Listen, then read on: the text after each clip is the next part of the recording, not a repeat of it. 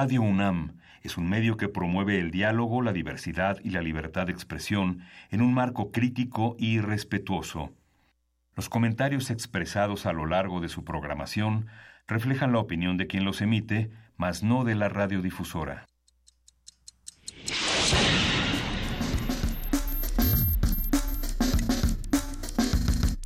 Primer movimiento. El mundo desde la universidad.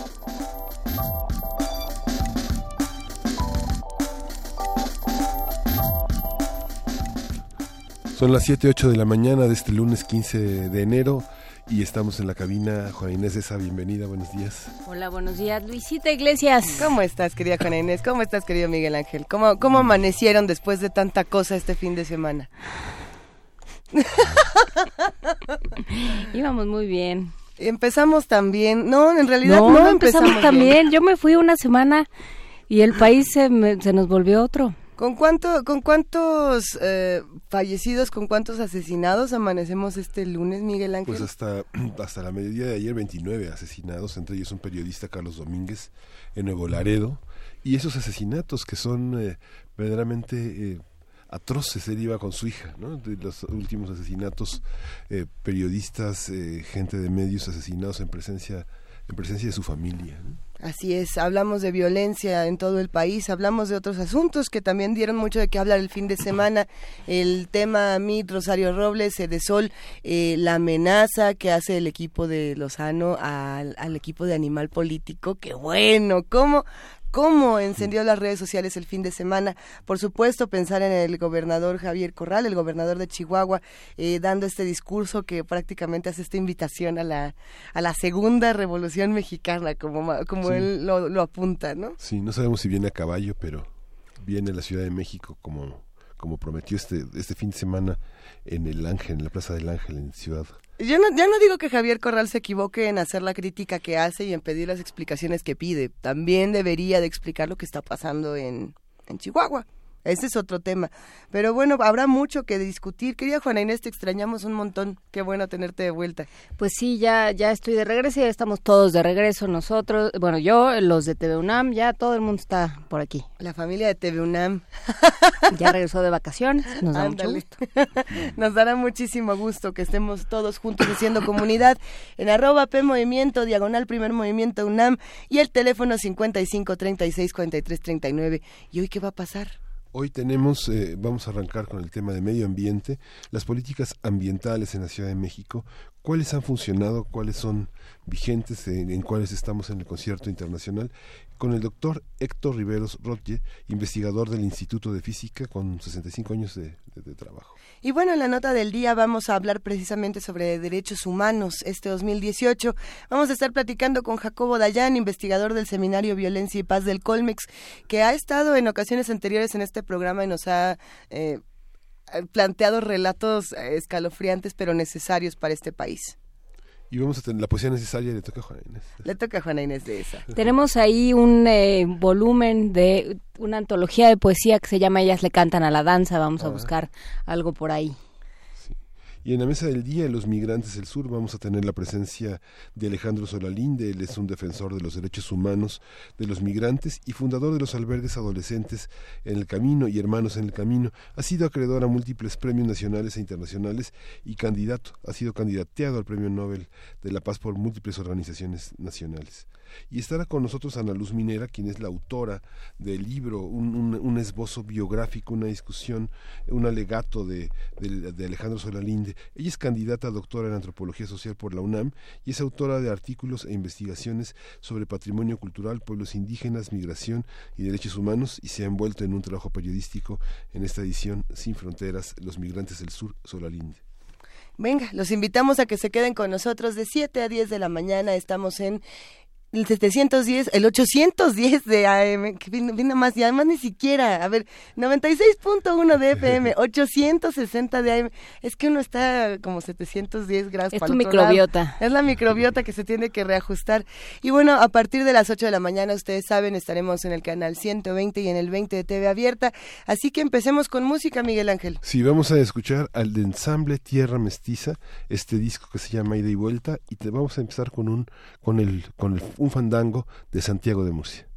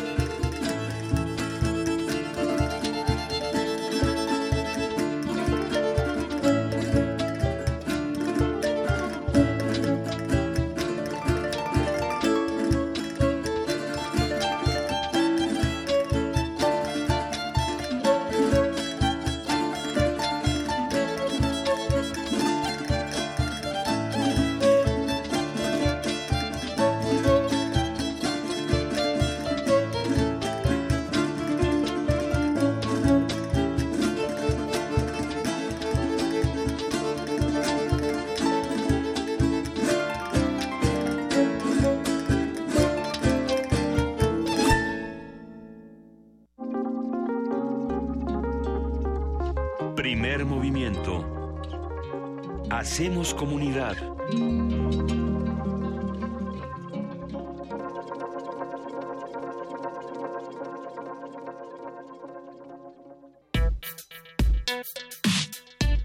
Lunes de Medio Ambiente. Entre una de las principales medidas que han tomado las autoridades de la Ciudad de México en favor del medio ambiente se encuentra el programa Hoy no circula, que poco ha contribuido en esa tarea ya que solo ha incentivado el incremento de la adquisición de nuevos vehículos, lo que se hizo evidente durante el primer semestre del año pasado, cuando la ciudad enfrentó varias alertas de contingencia ambiental atmosférica. Por otro lado, el tema de la basura es uno de los más importantes en materia ambiental debido a que en la Ciudad de México se generan diariamente 12.843 toneladas de, de residuos, es decir, aproximadamente 1.5 kilogramos por persona por día. En consecuencia, el 8 de julio pasado se puso en marcha la norma ambiental de separación de residuos, con la que se busca dejar de enterrar 8.500 toneladas diarias en rellenos sanitarios. Hoy conversaremos sobre las políticas públicas destinadas a combatir problemas medioambientales, las que sí han servido, cómo se mide, quién las lleva a cabo, qué elementos tienen en común. Y para ello nos acompaña el doctor Héctor Riveros Rotgel, es investigador del Instituto de Física con 65 años de, de, antigüedad. Doctor, muchísimas gracias por estar con nosotros esta mañana. No, muchas gracias por invitarme. Cuéntenos, eh, ¿qué, ¿cómo se miden las políticas públicas en materia de medio ambiente? ¿Cómo sabemos qué funciona y qué no?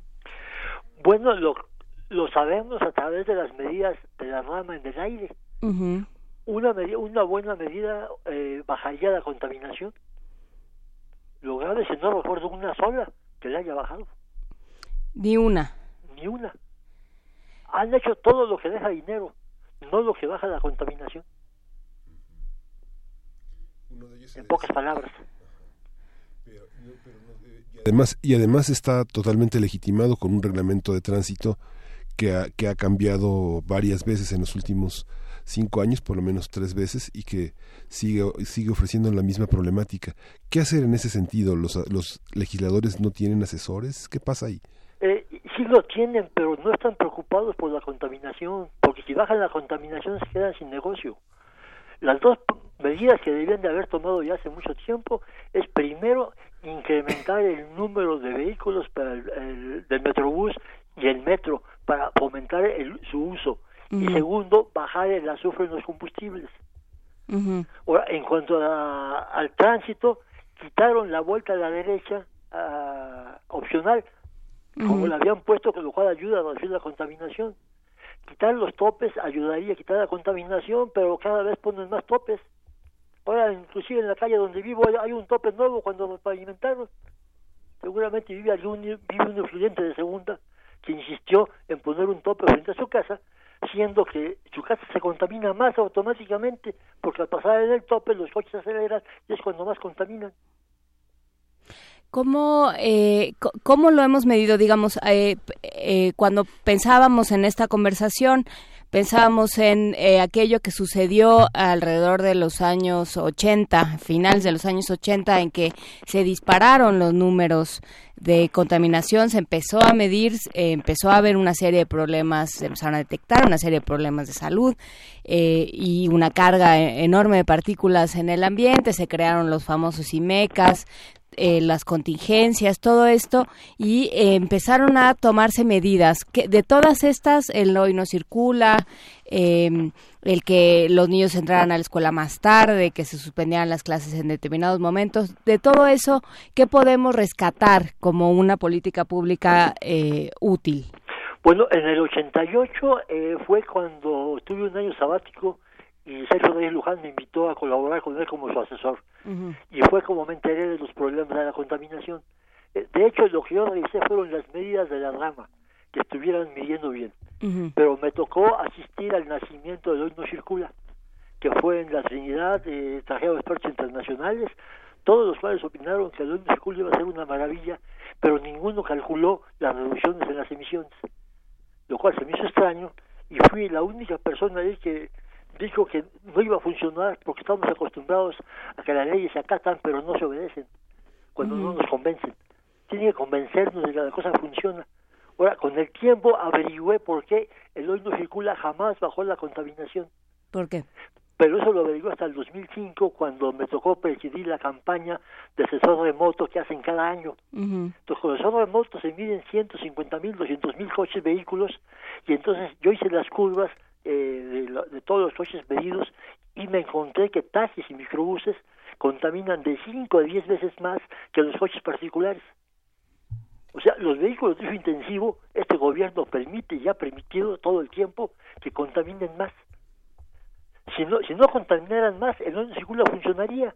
Lo que pasa es que a la hora de sacar un millón de coches de circulación, eso mete al transporte público un millón seiscientos mil personas más y las, las emisiones extras del transporte público compensan las emisiones que dejó de emitir el sector privado.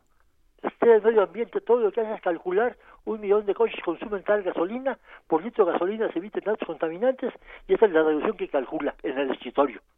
Pero eso es falsa, esa, se los he dicho en todos los tonos y no lo quieren entender, no hacen caso, simplemente me ignoran por completo. Dejé de ser asesor por ellos. De 88 en adelante seguí siendo su asesor sin cobrarles un quinto. Hasta el 2008 en que me mandaron a volar cuando me opuse al hoy no circula sabatino. Y entonces ya dejé de colaborar con ellos en ese sentido. Sigo colaborando con ellos en que hago el trabajo de ellos, aunque no me paguen.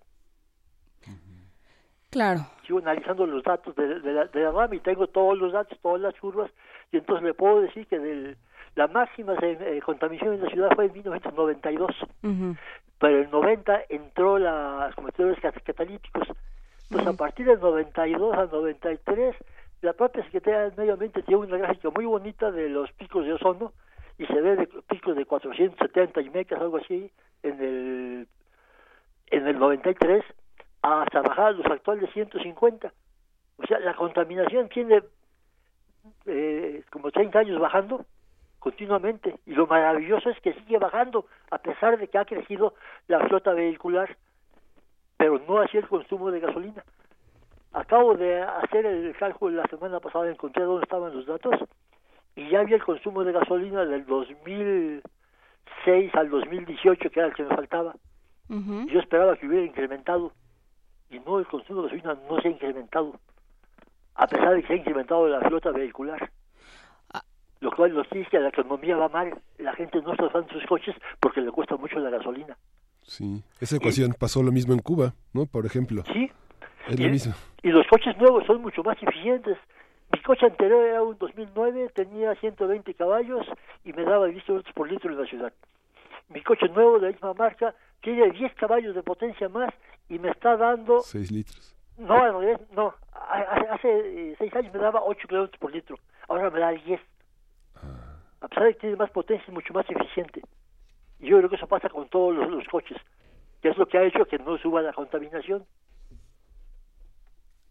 Pero que hoy no circula, no, no funciona, lo vimos en el 2016 cuando, el, cuando hubo un viento gigantesco que tiró los hasta los vientos y bajó la condición como a 50 y dos días después eh, se le votó la canica a los, la Secretaría del Medio Ambiente y decretaron sacar circulación al 20% de todos los coches de la ciudad. Sacaron más de un millón de coches de circulación y en dos días consecutivos la contaminación fue exactamente igual. Uno con todos los coches circulando y al día siguiente sin ningún, sin, con 20% de coches circulando menos. Y no bajó la contaminación para nada hicieron el experimento que yo hubiera querido hacer, pero que no me servía proponer. ¿Está claro mi argumento? Sí, sí, sí, es muy A ver, entonces, eh, hay un problema, hay, hay un problema con el uso de los coches, hay un problema con eh, la composición de los, de los combustibles también. Bueno, con el azufre en particular, porque el azufre envenena la, la, contaminación. Pero lo más grave son las medidas que, que toma el, el medio ambiente. Eh, para burlarse del Supremo Corte de Justicia, inventaron usar el OBD para la verificación. Pero el OBD es la computadora que controla el funcionamiento del motor. Entonces, si el OBD dejara de funcionar, se prende un foquito indicándole al, dueño que tiene que ir al servicio a que en algo. Pero la Ciudad del Medio Ambiente eh, decidió que tenía que meterle mano al OBD. O sea, se conectan al, al OBD como computadora y ven todos los parámetros tengan o no tengan que ver con la contaminación. Lo grave es que pueden alterar el funcionamiento del motor y lo puede echar a perder si el dueño les cae mal. O sea, con que altere el adelanto de la chispa, ya echaron a perder el motor, la, la, afinación. Y eso es muy grave. Que y además sirvió para que los talleres de servicio hicieran su agosto cobrando a los automovilistas como mil pesos por sincronizar el, el OBD lo cual no tiene ningún sentido porque si el OBD no funcionara, simplemente el coche no funciona. A mí me estafaron en, mi centro de servicio con mil pesos por sincronizarme el, el, el, OBD. Y ahora el nuevo proyecto está peor todavía, porque están proponiendo hacer la revisión mecánica de cosas que no tienen que ver con la contaminación. De hecho, con el OBD tampoco tendrían que revisarlo. Basta con ver si los límites de emisión son los adecuados, el coche tiene derecho a circular. Si no los tiene, no circula y se acabó. ¿Y eso dónde se mide? ¿En qué parte del vehículo se mide? Eh, las emisiones las miden con un tubito que ponen en el tubo de escape. No las mide, el OBD no mide emisiones. No tiene que ver con el motor como tal, digamos, no hay que levantar el cofre. Eh, para el OBD no, el OBD lo, lo, lo meten debajo del, del volante hay, hay una, una conexión como 10, 14 terminales, ahí conecta la computadora que conecta al OBD y hay circuitos que uno puede comprar y puede checar su propio o, o, OBD si quiere. ¿Qué pasa con los sistemas de medición? Hablaba yo hace un momento de los IMECAS, que eran un, un índice que nunca quedó del todo claro que estaba midiendo. Eh, ¿Se está midiendo lo correcto, doctor Héctor? Bueno, se, está midiendo lo que se mide en, todo el mundo. Se mide concentraciones en las unidades adecuadas para cada contaminante pero cada contaminante tiene diferentes efectos fisiológicos, o sea, lastima la garganta, lastima los ojos. Entonces lo que se establecieron son para cada contaminante una escala IMECA que implica que entre 0 y 100 eh, prácticamente no hay molestias para la, la, población. A 150 hay más, 200 hay más, pero es una escala subjetiva que se establece haciendo pruebas con individuos, eh, eh, sometiéndolos a esas concentraciones de, contaminación. En ese sentido lo están midiendo razonablemente bien. Pero esa gráfica que le digo que se muestra la, la contaminación de ozono como función del, del, tiempo, eh, también muestra los niveles de precontingencia, contingencia 1 y contingencia fase 2 a lo largo de los años. Y la CAME, en los, cuando era razonablemente funcional, eh, lo que hacía era bajar el límite de, precontingencia cuando bajaba la contaminación. O sea, primero bajaba la contaminación y después bajaba el límite. Pero en 2016 tomaron marihuana, no sé qué, qué fue lo que tomaron, decidieron desaparecer la precontingencia y el límite de 150 que usaban para precontingencia lo convirtieron en contingencia. Y entonces viendo las fluctuaciones pude predecir que íbamos a tener un montón de contingencias, pero por un factor arbitrario no bajó la no bajó la contaminación primero. Debieron haberla bajado primero y después bajar el límite como antes. O sea, yo yo volvería a implementar la precontingencia. ¿Cómo se hace esto? ¿Aumentar la precontingencia? ¿Qué? La desaparecieron simplemente. El límite de precontingencia ya no existe y en su lugar pusieron contingencia. Entonces, si tenemos las, fluctuaciones que son gigantescas, se ve que ese límite lo sobrepasamos con mucha frecuencia eh, en esta ciudad. Eh, antes de pasar a lo que sucede con los verificentros o lo que se está planeando para los verificentros, que es otro tema, me gustaría eh, que nos detuviéramos en estos... Eh, en esto que decía de los taxis y los microbuses que contaminan más estos vehículos de, eh, de mucho uso, Los, eh, los taxis, los camiones de la basura, los camiones eh, del, de la propia del propio gobierno, Ajá, todos contaminan más. ¿Esos cómo se cómo se regula? ¿No hay manera de regularlos? ¿Quién está a cargo de eso? Se supone que pasan revisiones, pero yo le confío más al sensor remoto y además esos vehículos debían de pasar la, revisión cada seis meses y los coches particulares cada cuatro años, como lo hacen el resto del mundo. Entonces, el, el, problema es que de nada sirve que pasen la verificación si no se, se demuestra que pase eso. Mire, como ejemplo, a un taxi le cuesta 50, 100 pesos quitar el convertidor catalítico y poner un tubo de escape nada más. Pero si el taxi camina 80 mil kilómetros al año, requiere un conector catalítico cada año. Entonces lo que hacen es poner el conector catalítico cuando haga la verificación y lo vuelven a quitar después. Según ellos son muy inteligentes, ahorran mucho dinero. Bajo el concepto mexicano de que el que estafa más es el más inteligente. Claro. Pero eso perjudica a la ciudadanía. Pero eso se puede evitar muy fácilmente si los medidores de estos de sensor remoto tiene la Secretaría del Medio Ambiente varios, los, los puede poner en circulación todo el tiempo y obligar a los taxis que pasen una vez al mes por ahí o una cosa así. Y que los, los coches particulares puedan pasar y le pongan en, un letrero cuánto está emitiendo para que eh, voluntariamente si alguien ve que está emitiendo de más pueda corregir el, su coche sin que haya ninguna multa de por medio. ¿Cómo funcionan los sensores de velocidad? Exactamente, igualito. Mm. Se, podría poner 100 metros adelante el dato porque ya para entonces ya lo midió. la computadora es muy rápida, mide en milésimas de segundo. Y se podía, eso se lo sugerí, pero por supuesto no me hicieron caso. Y ahora sí, ¿qué va a pasar? Bueno, ¿qué pasa con el control de residuos? Que ese es otro tema de contaminación. Eh, ¿Eso cómo se mide? ¿A quién le toca? ¿Qué, sabemos? Bueno, esa es la parte de recolección de la basura, que esa en general está más o menos razonable, pero este últimamente ha decaído bastante, por lo menos en, donde yo vivo hay, hay problemas para, para recolectarla. Pero ahí es un problema más bien de tratar de aprovechar y reciclar todo lo que se pueda pero es una cultura de, largo plazo que tenemos que fomentar y, que cortar.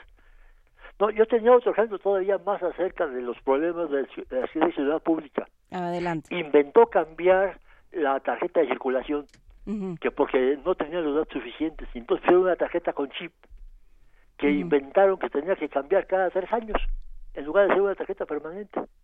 No entiendo qué información pueda tener el chip que no se pueda poner en, el cartoncito que, que, que, teníamos. Lo que entiendo es que nos piden cambiar cada tres años y nos cobran 300 pesos por el trámite. Pero lo más grave no es eso, sino que nos piden llevar la tarjeta, eh, la factura del coche y las últimas cinco tenencias en papelito. Si uno no tiene una tenencia, le cobran multa. Siendo que en la propia Secretaría de, de Ciudad Pública, si entra uno con la placa, le dicen si las tenencias están pagadas o no si ellos tienen la constancia de que pagamos las, las tenencias, ¿para qué tenemos que presentar en papel? Claro. de hecho, hay otro trámite también en el cual calculamos que por la cantidad de papeles que piden, tendrían que tener un edificio de 180 metros cuadrados para poder guardarlos en un año, cada año. O sea, esos papeles no es cierto que los guarden, los tiran a la basura porque no los pueden guardar. Los está fuera de la computadora, ¿para qué molesten a la ciudadanía? Eso no, es un gobierno que nos esté sirviendo a nosotros. Está dando pretextos a, las, a los centros de servicio para estafarnos y para molestarlos, para sacar más dinero. Es la burocracia la que gana dinero con estas cosas. Sí, lo que pasa es que la sospecha, digamos, las cinco tenencias es porque el sistema es vulnerable. Por eso la gente tiene que llevar, imprimir su tenencia con las líneas de captura que obtuvo en su momento para poder verificar que alguien no, no borró del sistema Sí, bueno, pero ya. Pero está En, su computadora de ellos el dato. Yo tenía, mi dato está todas mis licencias pagadas, me faltaba una, la perdí. Para tratar de, recuperarla, preferí pagar 500 pesos y, que me consiguieran la tarjeta de circulación. Sí, exacto. Sus sistemas deben ser coherentes. No, no defiendan lo indefendible. el, el metro y el metrobús son sistemas concesionados no tienen suficientes vehículos para satisfacer la demanda en hora pico. Porque en hora pico es que se pierde muchísimo tiempo la gente esperando entonces por eso no usa esos sistemas de, transporte. Pero en contingencia le estamos metiendo de uno a dos millones de personas extras a un sistema ya saturado. Es imposible. A ver, eh, ¿qué hacemos con eh, los nuevos, las nuevas propuestas de verificación? Ah, pues están para llorar. Para empezar, están queriendo meter con revisiones de las partes mecánicas que no les toca. No es de su incumbencia. No tiene que ver con las emisiones. Pero les da un pretexto extra como el OBD para sacar dinero. Van a, revisar los frenos del coche, le van a bajar las llantas, van a ver el estado de las balatas a la hora de pasar una verificación. Para cuatro millones y medio de coches. Pues sí, no, no debería, no, no, no. No tienen por qué meterse con lo que no les toca, además eh, es como el OBD, están dando preceptos extras. Ahora, les mandé un artículo que acaban de salir sobre las revisiones eh, obligatorias en diferentes países. Y de ahí saqué datos como, por ejemplo, que Finlandia, eh, la primera revisión la hace a los cuatro años, después cada dos años hasta diez años, y después un año, después un año. Francia lo hace cada cuatro años y después cada dos años. Eh, la India lo hace cada tres meses, pero nada más miden monóxido de carbono y hidrocarburos a la antigüita como hacíamos antes. Pero si le digo que aquí lo hace, que la India lo hace cada tres meses, lo van a poder poner aquí también. Pues les damos el doble de dinero.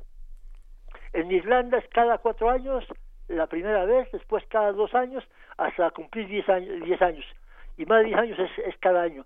En Malta es cada cinco años y cada dos años. En las Filipinas ni, ni siquiera lo hacen. En Suecia es cada cuatro años, cada dos años y después un año para mayor de, de seis. Y así sucesivamente. Somos el único país que verifica los coches cada, cada año, cada seis meses, sin ninguna necesidad, porque realmente no se puede encontrar una correlación entre que entró la, la versión obligatoria y las medidas de condición en el aire porque además están los fraudes que cometen los centros de servicio y dan calcomanías de una manera u otra, pero le están dando a coches que no deben de, de circular. Doctor, ¿y qué pasa si, por ejemplo, yo no, no, escucho esta entrevista y digo, oh, qué barbaridad, pero no me quiero quedar nada más con el qué barbaridad, sino que quiero hacer algo al respecto como ciudadano? ¿Qué opciones tengo? Pues mire, mis opciones, primera, siempre que encuentro una autoridad que miente, le digo que está mintiendo, como le he dicho al Centro Mario Molina y a la Secretaría del Medio Ambiente, a la Presidencia y a la CEP.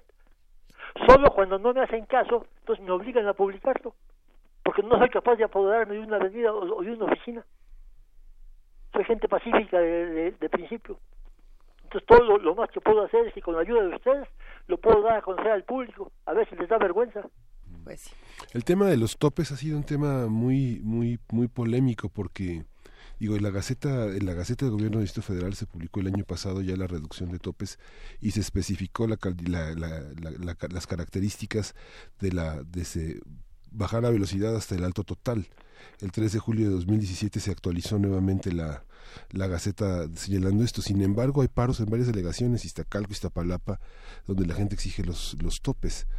Vemos que, por ejemplo, el programa del alcoholímetro se redujo de 30% en 2016 y 60% en 2017, pero aún así hay tres atropellados diarios, según marca la estadística promedio de distintas organizaciones este, civiles en datos de, ¿qué, ¿qué pasa con esto? de todos modos atropellan a la gente por exceso de, de, velocidad en las escuelas en los hospitales en lugares de muchísima reunión paraderos de metro etcétera bueno déjenme contestar en, en dos partes primero lo de los topes Ajá. Los topes me interesó porque el Reforma hace como 10 años, no, no me acuerdo hace cuántos años, eh, me mandó la, la idea de que querían cambiar los topes por reductores de velocidad según el gobierno del Distrito Federal. Uh -huh. Y cada reductor de velocidad eh, es un tope disfrazado en el sentido de que tiene una entrada como de 60 centímetros, una parte media como de un metro, una parte planita, y después otra parte de bajada. O sea, es un tope alargado. Uh -huh. Sí, sinusoidal. Sí, y cuesta 30 mil pesos cada tope. De tal manera que el número de topes que había iba a ser un negocio de 900 millones de pesos. Exacto. Sí. Pues me entró curiosidad y agarré mi cámara de video y filmé coches pasando los topes normales y filmé coches pasando el reductor de velocidad. El uh, de Medio Ambiente a, a, argumentaba que los reductores de velocidad se pasaban a 20 kilómetros por hora y los topes a, a 10, algo así. Y resultó que no, se pasan a la velocidad. Entre 5 y 10 kilómetros por hora se pasan tanto topes como reductores de, de velocidad. Y, y echándole números de conservación de la energía, calculé en 20 mililitros por tope de circulación. O sea, según mis números, el 10% de la energía consumida se consume debido a los topes. Ahora, la, cuando la gente pide topes, lo que realmente está pidiendo es un semáforo. Una cosa que obliga a la gente a reducir la velocidad, pero a las horas adecuadas. ¿Qué sentido tiene poner un tope frente de un jardín de niños cuando nada más se va a reducir la velocidad media hora de entrada y media hora después a la salida? Es mejor esa media hora poner un semáforo que funcione y dé paso a los niños. Es mucho más efectivo que un tope y mucho más barato. Pero eso implicaría que no hay niños que caminen alrededor de las escuelas a ninguna otra hora que no sea la entrada y la salida de las escuelas.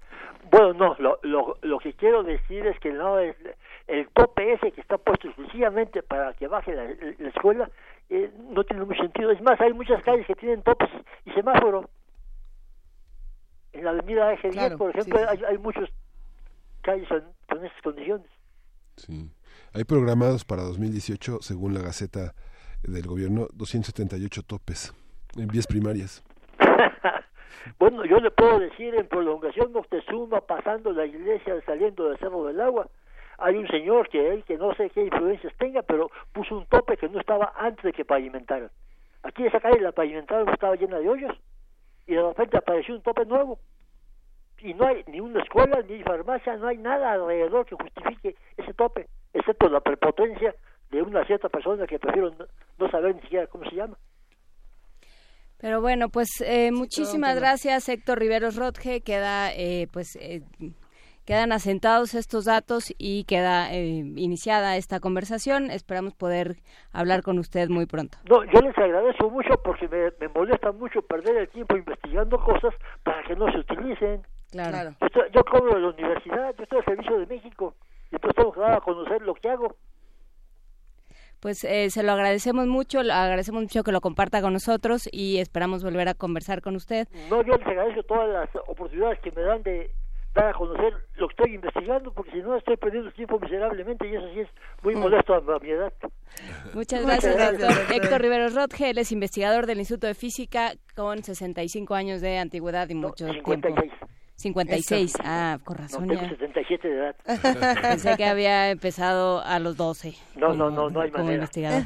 Muchas gracias. hasta luego. Hasta luego. Nos despedimos con música francesa. Esto es un poco de rock francés de la banda Indochine llamado La vida es bella.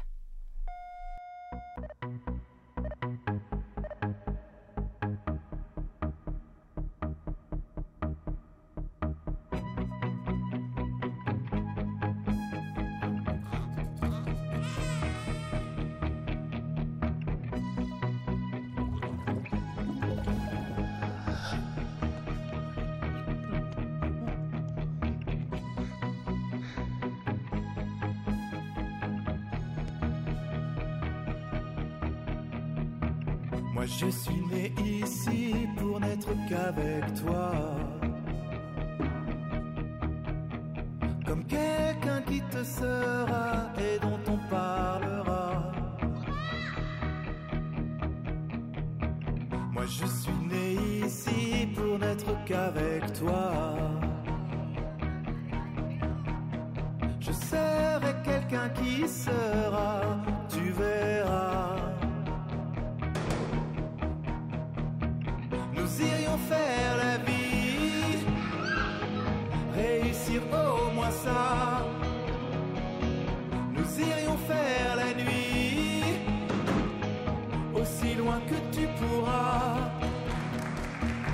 Je suis né ici pour n'être qu'avec toi.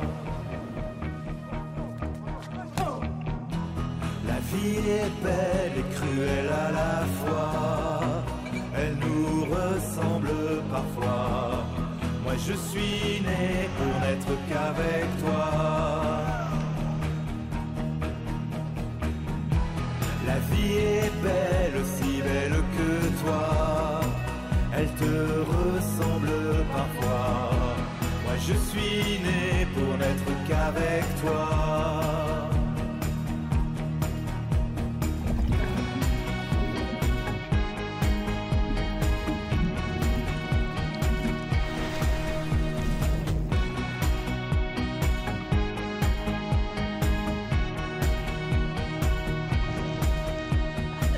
J'étais pourtant si fier de vivre près de toi.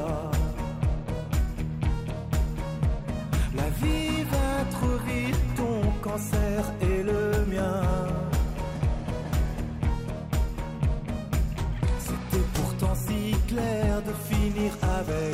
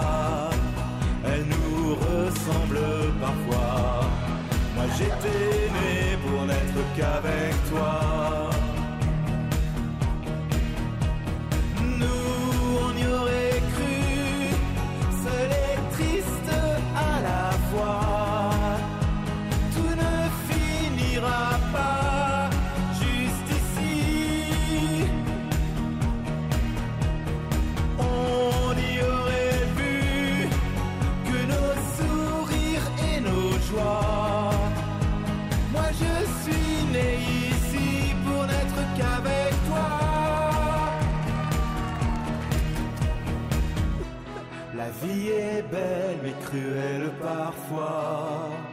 Elle nous ressemble, toi et moi. La vie est belle, aussi belle que toi.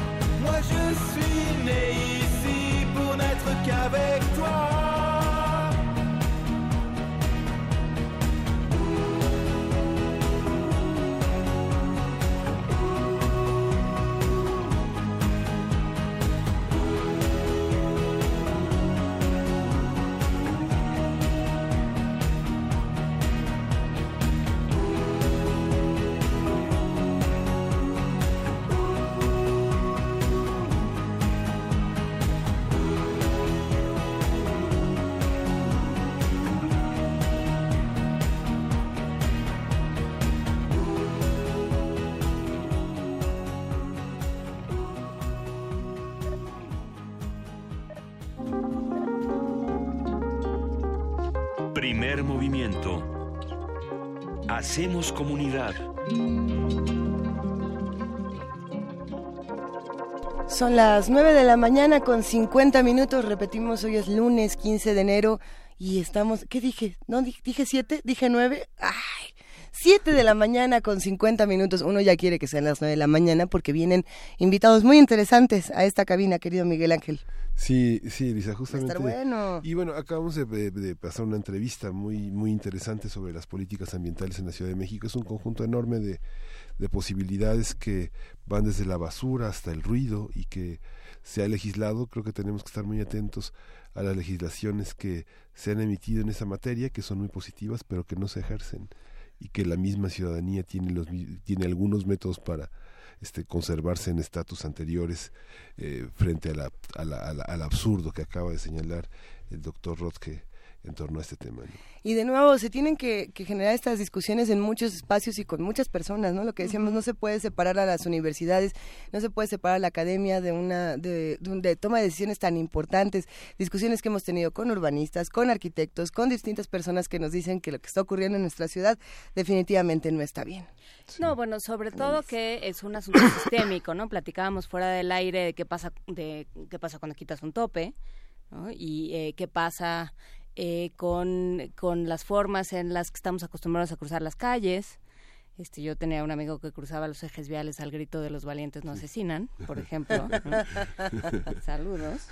Este, entonces, bueno, sí, o sea, ¿cómo hacemos, cómo cada uno contribuye de diferentes formas, ¿no? Por supuesto que la, la salida siempre es, pues de todas maneras las leyes no se cumplen, pero bueno, hay, hay pequeñas, pequeñas medidas que cada uno sabe, que cada uno conoce, que tienen que ver con cómo nos movemos en esta ciudad que es hostil, que está hecha para coches y que está hecha para que la contaminación solo siga creciendo. A menos de que Cada quien haga la suya. cada quien tenga... No, e- es que ahí sí no es, el cambio está en uno mismo, no se trata de eso tampoco, ¿verdad? Pero sí, se trata de tomar ciertas decisiones mientras lo otro sucede. Mi- Mientras logramos que lo otro sucede, sí uno tiene que decir, a ver, saco mi coche si está, si no lleva dos, si lleva dos años sin verificar o no.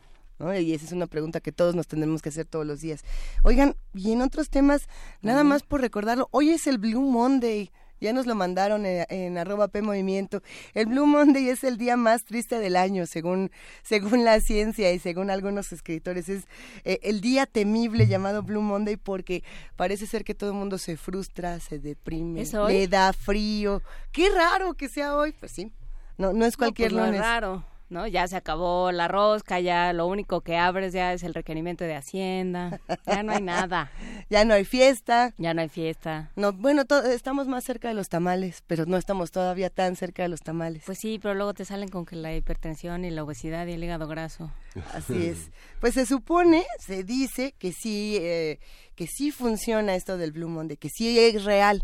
Uno no lo sabe. Bueno, pero Bueno, o sea, sobre todo si tomas en cuenta, si aquí que se supone que somos este un, lugar tropical y templado, estamos a menos dos grados a estas horas, pues eso eso dicen los eh, eso dicen los termómetros, eso nos mandó también eh, a ver, ¿quién nos mandó? Rosario Martínez nos mandó también su, su eh, termómetro desde el Estado de México y también ahí eh, también había menos tantos grados, pues sí, todos estamos estamos destemplados. Estamos congelados. Y eh, por supuesto, nosotros somos los menos afectados. Hay zonas del país mucho más afectadas, zonas del mundo mucho más afectadas.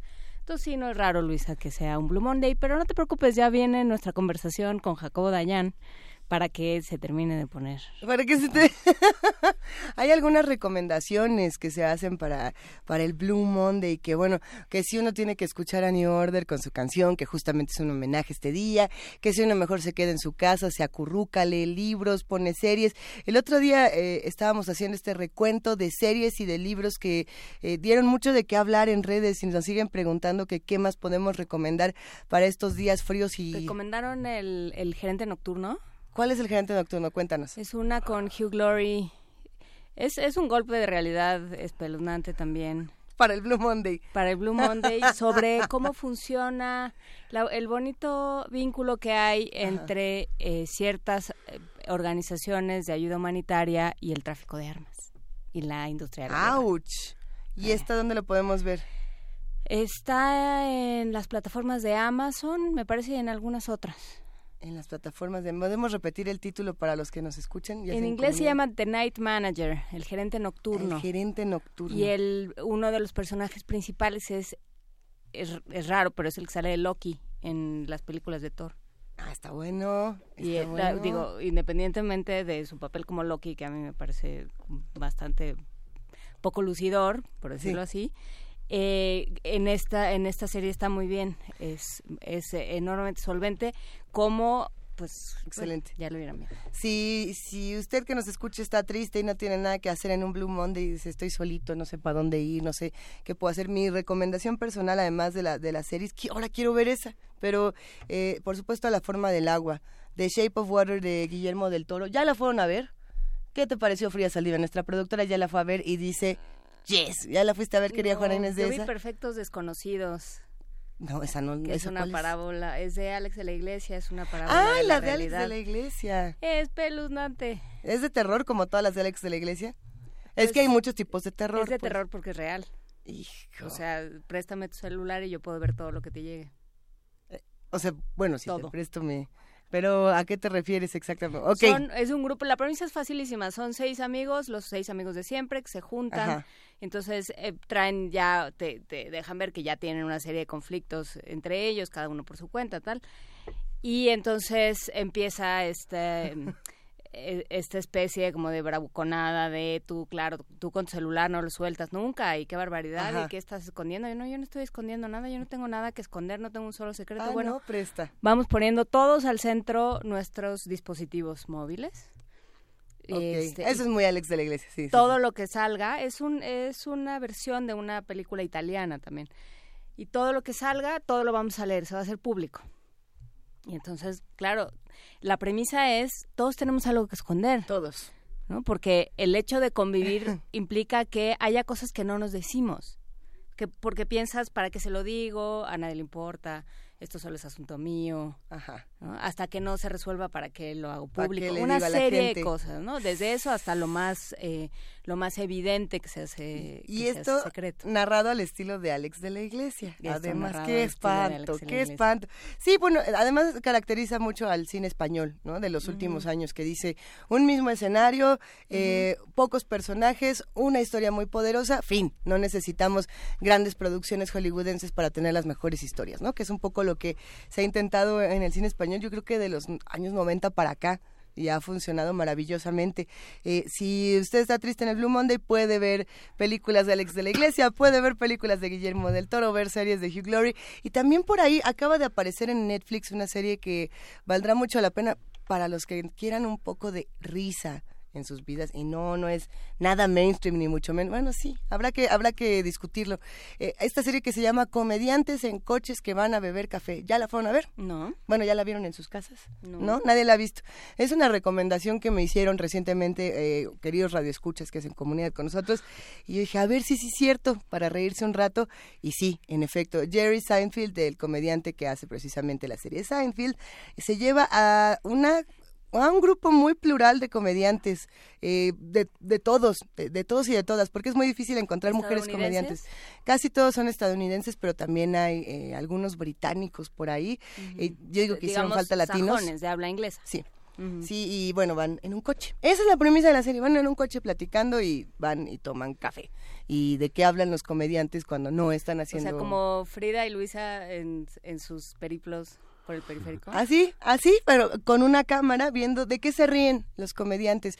Eh, sí, sí, es bastante graciosa, pero también es, muy crítica, lo cual llama mucho la atención de la vida de estos que quieren hacer reír a los demás y no siempre eh, se están riendo. Pero bueno, eh, véanla, echen un ojo a nuestras recomendaciones, a ver qué les parecen. Vamos a seguir hablando de libros, de música, por supuesto, que de todas las noticias en primer movimiento, arroba P Movimiento, diagonal primer movimiento UNAM y el teléfono 55 36 43 Vamos a una pausa y regresamos. Primer movimiento. Podcast y transmisión en directo en www.radio.unam.mx.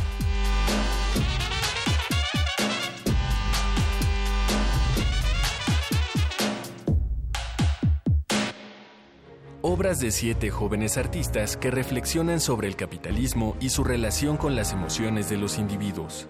Sus trabajos nos invitan a construir y reconstruir nuestra educación sentimental con un punto de vista crítico.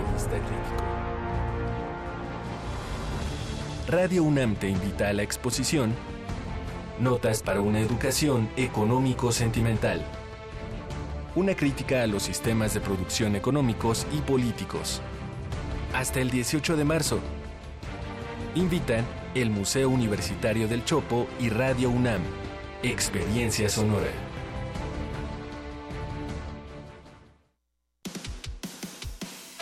Dejar huella en cada aula de la UNAM es un deber de un verdadero Puma. Deja tu huella y apoya Fundación UNAM a de cara a miles de universitarios. Súmate 5340-0904 o en www.funam.mx. Contigo hacemos posible lo imposible. En 20 años los servicios han empeorado. Antes la seguridad nunca fue un problema. El gobierno no le ha invertido al transporte público. En los últimos seis meses, cuatro asaltos al puesto. Se os ve cómo están las calles. El tráfico ha empeorado horrible. En los últimos 20 años, todo cambió. Yo siento lo mismo que tú. Ya basta. Es hora de que esta ciudad grande se convierta en una gran ciudad. Soy Miquel Arriola y si ustedes quieren, yo puedo. Si nosotros queremos, Miquel puede. Mensaje dirigido a los integrantes de la Convención de Delegados del PRI. Habla Ricardo Anaya. Es momento de dar un paso al frente. Es momento de un proyecto que no vea la autocrítica como una debilidad, sino como un camino para mejorar. En este frente no vamos a defender lo indefendible y no vamos a permitir que en México siga gobernando la corrupción. En este frente estamos quienes queremos un cambio profundo. Es momento de hacer lo correcto. Es por México. Ricardo Anaya, precandidato a presidente de México. PAN, el cambio inteligente. Mensaje dirigido a militantes del PAN. En 20 años los servicios han empeorado. Antes la seguridad nunca fue un problema. El gobierno no le ha invertido al transporte público. En los últimos seis meses, cuatro asaltos al puesto. Se os ve cómo están las calles. El tráfico ha empeorado horrible. En los últimos 20 años, todo cambió. Yo siento lo mismo que tú. Ya basta. Es hora de que esta ciudad grande se convierta en una gran ciudad. Soy Miquel Arriola y si ustedes quieren, yo puedo. Si nosotros queremos, Miquel puede. Mensaje dirigido a los integrantes de la Convención de Delegados del PRI. Mm, ¿Hoy o mañana? ¿Me quedo o me voy? ¿Opino o escucho? ¿Por qué no puedo decidirme? Aprende a tomar decisiones con estabilidad, tranquilidad y certeza en el taller Liberando al gigante interior. Lógica existencial. Dirigido a todos los interesados en el crecimiento personal y el desarrollo de la comunicación efectiva. Imparte el psicoterapeuta Eduardo Gómez Tagle. Todos los martes y viernes de las 18 a las 21 horas, del 6 de febrero al 2 de marzo. Más información e inscripciones al 5623-3273. Toda mejora personal proviene de nuestra mente. Invita Radio UNAM. Experiencia sonora. ¿Me escuchas? ¿Estás ahí?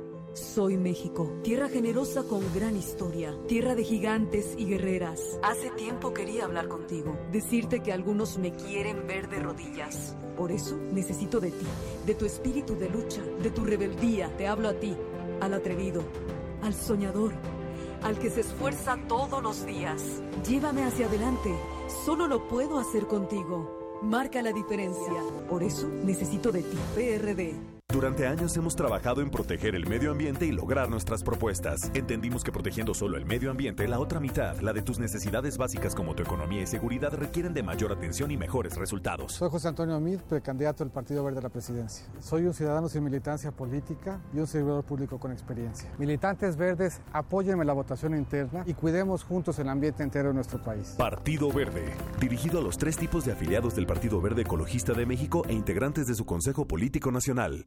En 20 años los servicios han empeorado. Antes la seguridad nunca fue un problema. El gobierno no le ha invertido al transporte público. En los últimos seis meses, cuatro asaltos al puesto. Se os ve cómo están las calles. El tráfico ha empeorado horrible. En los últimos 20 años, todo cambió. Yo siento lo mismo que tú. Ya basta. Es hora de que esta ciudad grande se convierta en una gran ciudad. Soy Miquel Arriola y si ustedes quieren, yo puedo. Si nosotros queremos, Miquel puede. Mensaje dirigido a los integrantes de la Convención de Delegados del PRI. Búscanos en redes sociales, en Facebook como Primer Movimiento UNAM y en Twitter como P Movimiento o escríbenos un correo a primermovimientounam@gmail.com. Hagamos comunidad.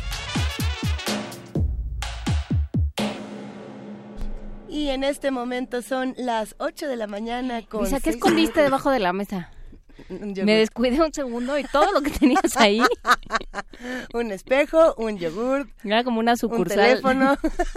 Una- Era como una tiendita de conveniencia. No se vale, Juana Inés. Uno está haciendo todas las cosas para preparar eh, esta bellísima mesa para que lleguen todos nuestros queridos invitados, que por cierto hoy van a estar de lujo para que nuestros amigos de TV UNAM vean qué bonito queda todo a través del canal 120 y del Qué canal. bueno que no hay cámara debajo de la mesa para que no se vea. Luego le van a dar a de conveniencia. Miguel Ángel que ya te dijeron que te van a dar una GoPro, ¿verdad? Para que hagas así recorridos y Recorridos y por debajo de la mesa como de Cousteau. Estamos aquí en esta segunda hora de primer movimiento. Creo que es el único momento donde hemos dicho la hora bien, porque toda la mañana hemos dicho nueve, siete, diez. ¿Quién sabe en qué horario estamos? ¿Y quién sabe en qué horario está el país? Vamos a tener que discutirlo esta mañana con Jacobo Dayan, ya nos dirá. Porque está difícil la cosa. Pero es que decís que es Blue Monday. Luisa. Es el Blue Monday. Es el Blue Monday, Miguel Ángel Quemain. Sí. Sí, es un lunes triste, pero ¿qué hacemos para combatirlo? Algo, al- algo de caos. Te- te- Tenemos que aceptar a veces un poquito de caos y un poquito de confusión. ¿no? Digo, es parte de la vida. ¿no? Caos, Sí, confusión. poquito, pero. Caos, Pero no confusión y música. Mira, no, no, no, no, mini producciones de Radio UNAM para Ah, enriquecer el espíritu. A ver, un poquito de Felipe Garrido, quizá. Dicen de Felipe Garrido. Oídos para tocar.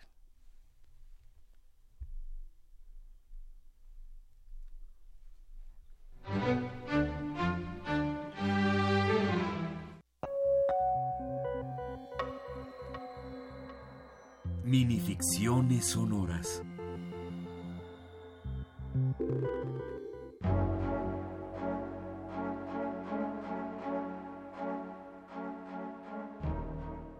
Dicen que lo mira uno con ojos negros de deseo, que es morena, de labios gruesos, color de sangre, que lleva el cabello suelto hasta... De un otro noche con ella de. Vuelve apenas para mirar de soslayo, que deja en el aire un perfume de prímulas, que viste blusas de colores vivos y pantalones ajustados, que calza zapatos de tacón alto. Dicen que camina echando al frente los muslos con la cabeza erguida, que quiebra la cintura como si fuera bailando. Dicen que uno debería estar prevenido, porque no hace ruido al caminar, que, sin embargo, lo habitual es sucumbir, seguirla a la calle, subir tras ella las escaleras. Dicen que afuera camina más despacio, que se detiene en algún rincón oscuro, que no hace falta cruzar palabra, que no pregunta nada, que no explica nada. Dicen que la metamorfosis es dolorosa e instantánea. Que por eso en algunas estaciones del metro hay tantos y tantos perros vagando, con la mirada triste, porque todavía no están acostumbrados a su nueva condición.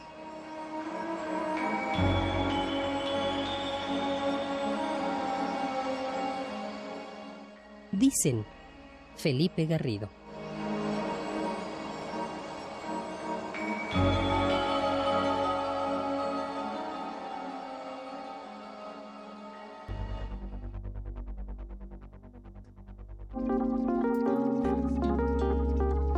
Primer movimiento.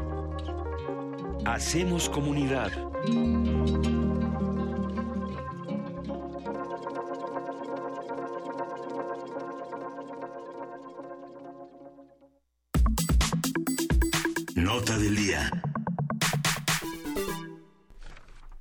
Ámbito de los derechos humanos, México enfrenta temas urgentes como la violencia contra las mujeres, los periodistas, los defensores de derechos, así como la aplicación de la ley contra la tortura y la ley de desapariciones, ambas aprobadas el año pasado. También se espera eh, Suprema Corte que la Suprema Corte de Justicia resuelva si la polémica ley de seguridad interior es constitucional. Otros temas son el derecho al agua, pueblos indígenas, libertad de expresión. Y bueno, además de todo esto, México fue electo a finales del año pasado como miembro del Consejo de Derechos Humanos de la ONU, por lo que está obligado a resolver los rezagos en la materia.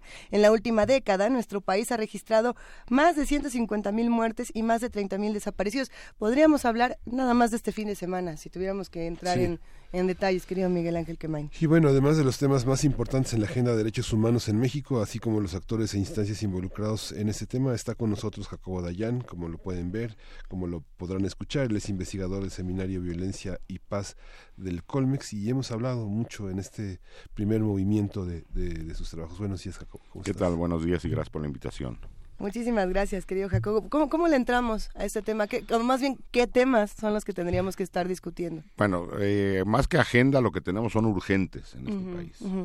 Entonces, eh, a lo mejor podríamos hacer primero un resumen sobre lo más general y después entrar a las agendas Bien. particulares, que ahorita decías algunas, pueblos indígenas, género Sí. y varias otras. Eh, yo, yo resumiría en cuatro o cinco los grandes, grandes pendientes de este país, que no son poca cosa. La primera sería un modelo de seguridad que verdaderamente funcione.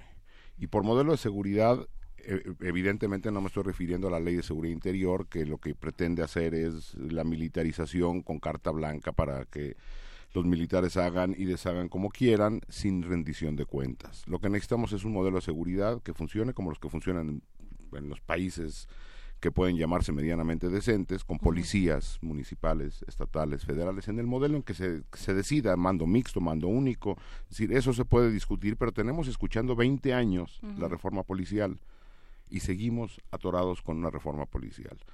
Entonces, la primera sería eh, el modelo de seguridad que incluye varios temas muy, muy complejos. Política de drogas. ¿Qué vamos a hacer ahora cuando en el sur ya de los Estados Unidos se puede consumir, se puede comprar libremente marihuana, por ejemplo, y nosotros nos seguimos matando?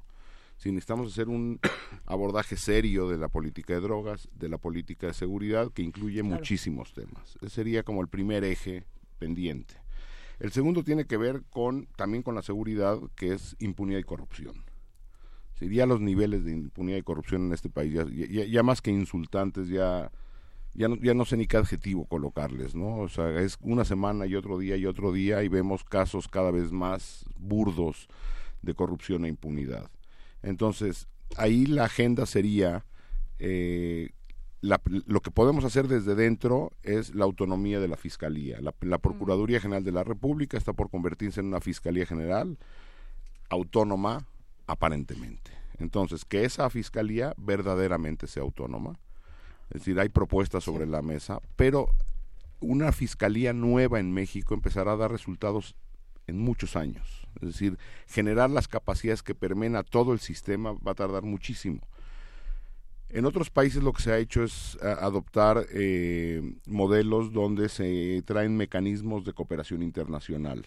Y se tiene, por ejemplo, el caso de Guatemala, el caso de Honduras, que están funcionando, trastabillando, pero van funcionando porque tienes actores externos, ajenos a la presión política.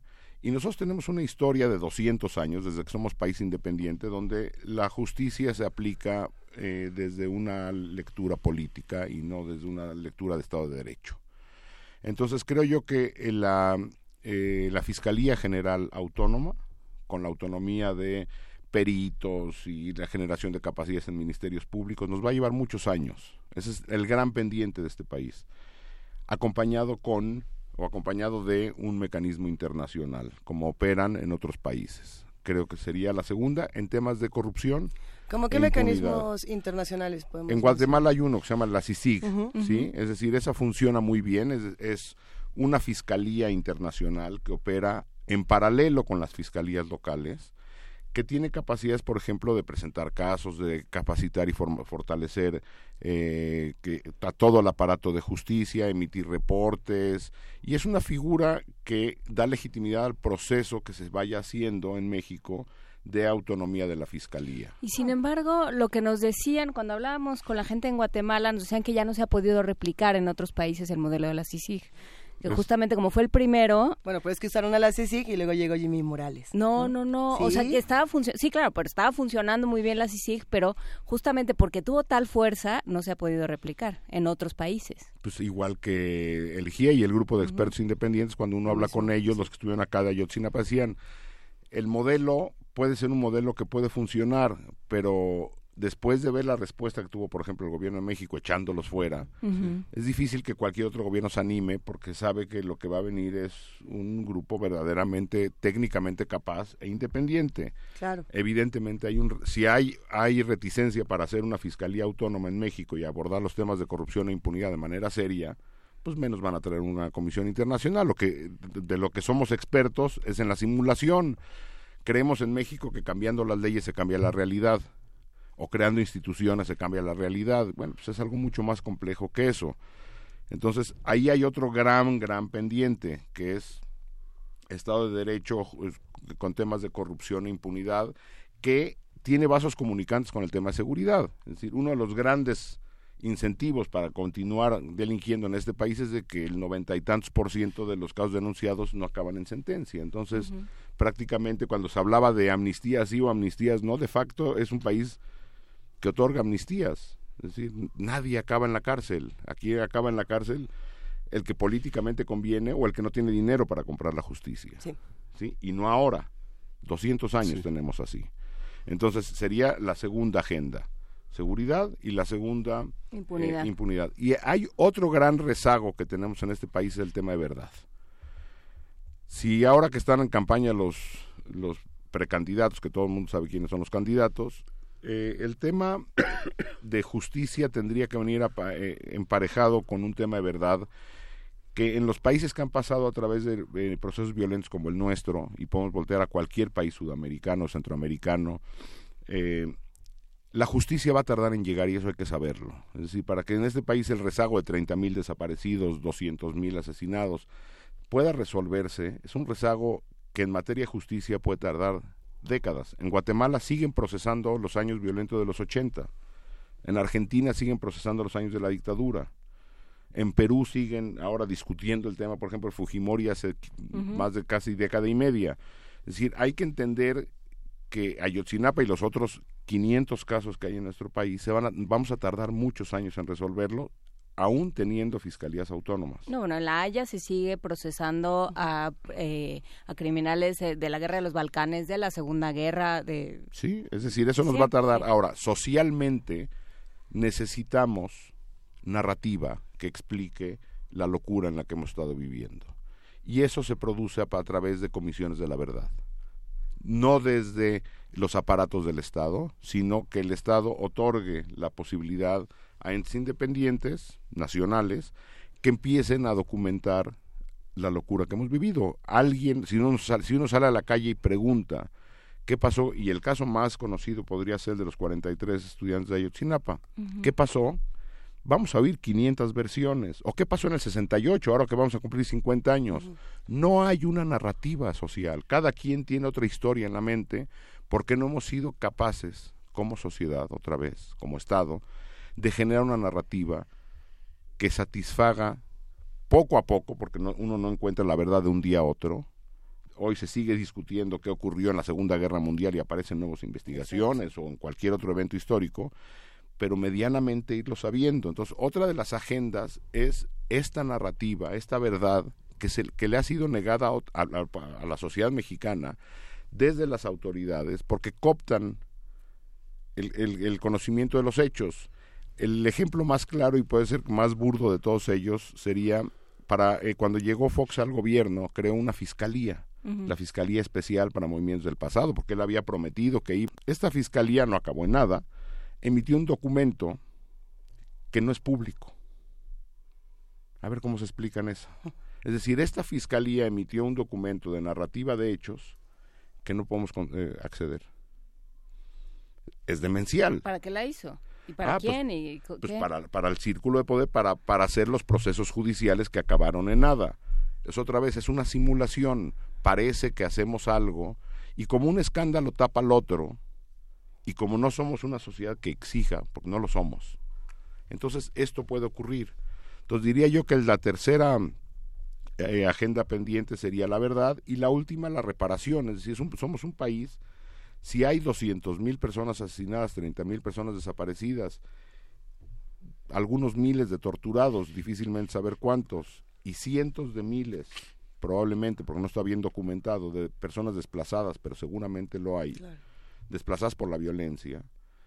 Estamos hablando de entre víctimas directas e indirectas ya en millones de cifras la reparación a las víctimas sigue siendo un pendiente. No podemos como sociedad decir, bueno, pues como si fuera esto el mono, eh, un juego de turista, donde el que cae en la casilla víctima ya se fregó y pues nosotros seguimos jugando y tú ya te quedas ahí, ya perdiste el juego, ¿no? Es decir, como sociedad tenemos que hacernos cargo de las víctimas y no hemos generado tampoco mecanismos eficaces para la reparación a víctimas diría yo que a nivel general, después hay que entrar a agendas particulares, serían los grandes pendientes de México, seguridad, eh, impunidad, verdad y reparación. Y bueno, no sé si quieran ya entrar a, entramos a algunas agendas particulares. Eh, me parece eh, escandaloso lo que está ocurriendo con pueblos indígenas, por ejemplo, el despojo de tierras, el derecho a la consulta en este país también otra vez, que acaba siendo nada más algo que está en, ley, pero no ocurre. Es decir, eh, buena parte o muchos de los pueblos indígenas están siendo desplazados de sus tierras por megaproyectos de inversión, desde mineras hasta infraestructura, sin consulta a ellos y sin ningún tipo de beneficio o alternativa a los pueblos indígenas. Y después de ello, abandonados por la sociedad. Bueno, y cuando intentan defenderse se les califica como autodefensas que traían marihuana y son ejecutados en Guerrero. Y el que marcha, y el que marcha, entonces también está en contra del progreso. Es decir, otra vez vuelvo a lo mismo, el que calla la casilla de víctima queda siendo abandonado por el resto de la sociedad. Nosotros en vez de generar empatía con aquel que está en la calle demandando algo, Digo, y yo entiendo que hay marchas que son provocadas y entiendo que hay marchas que son instigadas y pagadas por, por, por, muchos de actores políticos y económicos. Pero no podemos generalizar y decir todo aquel que sale a la calle a exigir algo o a demandar algo, seguro, seguro trae otra agenda. Seguro en algo, en algo andaba. Y entonces, y, y podemos ver los ejemplos. En la noche de Navidad, 24 de diciembre del año pasado, el presidente Perú indultó a Fujimori y la gente en lugar de ir a cenar a su casa salió a las calles. Salió el 24 de diciembre a marchar diciendo no al indulto de un expresidente. En Guatemala cuando intentaron dinamitar la CICIG, la gente salió a las calles. En Argentina cuando hubo un desaparecido reciente, uno, la gente salió a las calles. ¿Y eso de qué depende, Jacobo? No tengo ni idea. O sea, creo que somos una sociedad que ha sido uno de los miembros de la, del GIEI decía de este grupo de expertos independientes que vino a revisar el caso de Ayotzinapa decía que en México tenemos una frustración aprendida que históricamente caso a caso hemos ido fallando y hemos ido no pudiendo resolver las cosas y parece que ese es la como el co- co- como, el, el eterno retorno nietzscheano. ¿no? No, que no hay no hay para dónde hacerse y que seguramente los que nos están llamando a salir a las calles en algo andan o algún beneficio van a tener, no lo sé. En algún momento en otras discusiones hablábamos de qué pasaba en Islandia, ¿no? ¿Por qué en Islandia la gente sale a marchar y por qué en México no? Decían, bueno, porque si en Islandia salen eh, 500 mil personas, no sé, 50 mil personas y se paran eh, eh, frente al primer ministro y le decimos queremos que renuncies, él renuncia. Si aquí salen millones, se paran y dicen queremos que renuncies Peña Nieto, Peña Nieto no renuncia Pues sí, y pero, no escucha, ¿no? pero creemos que con salir una vez van a cambiar las cosas. Bueno, es, lo que pasa en Islandia sí es con que salgan una vez, esa Por- es la diferencia. Porque hay, porque hay ética en la vida pública, claro. Pero estas luchas, en Argentina las cosas no Así se es. solucionan a la primera vez que sale la gente a la Así calle. Y no es. quiere decir que, que- que Argentina sea Finlandia.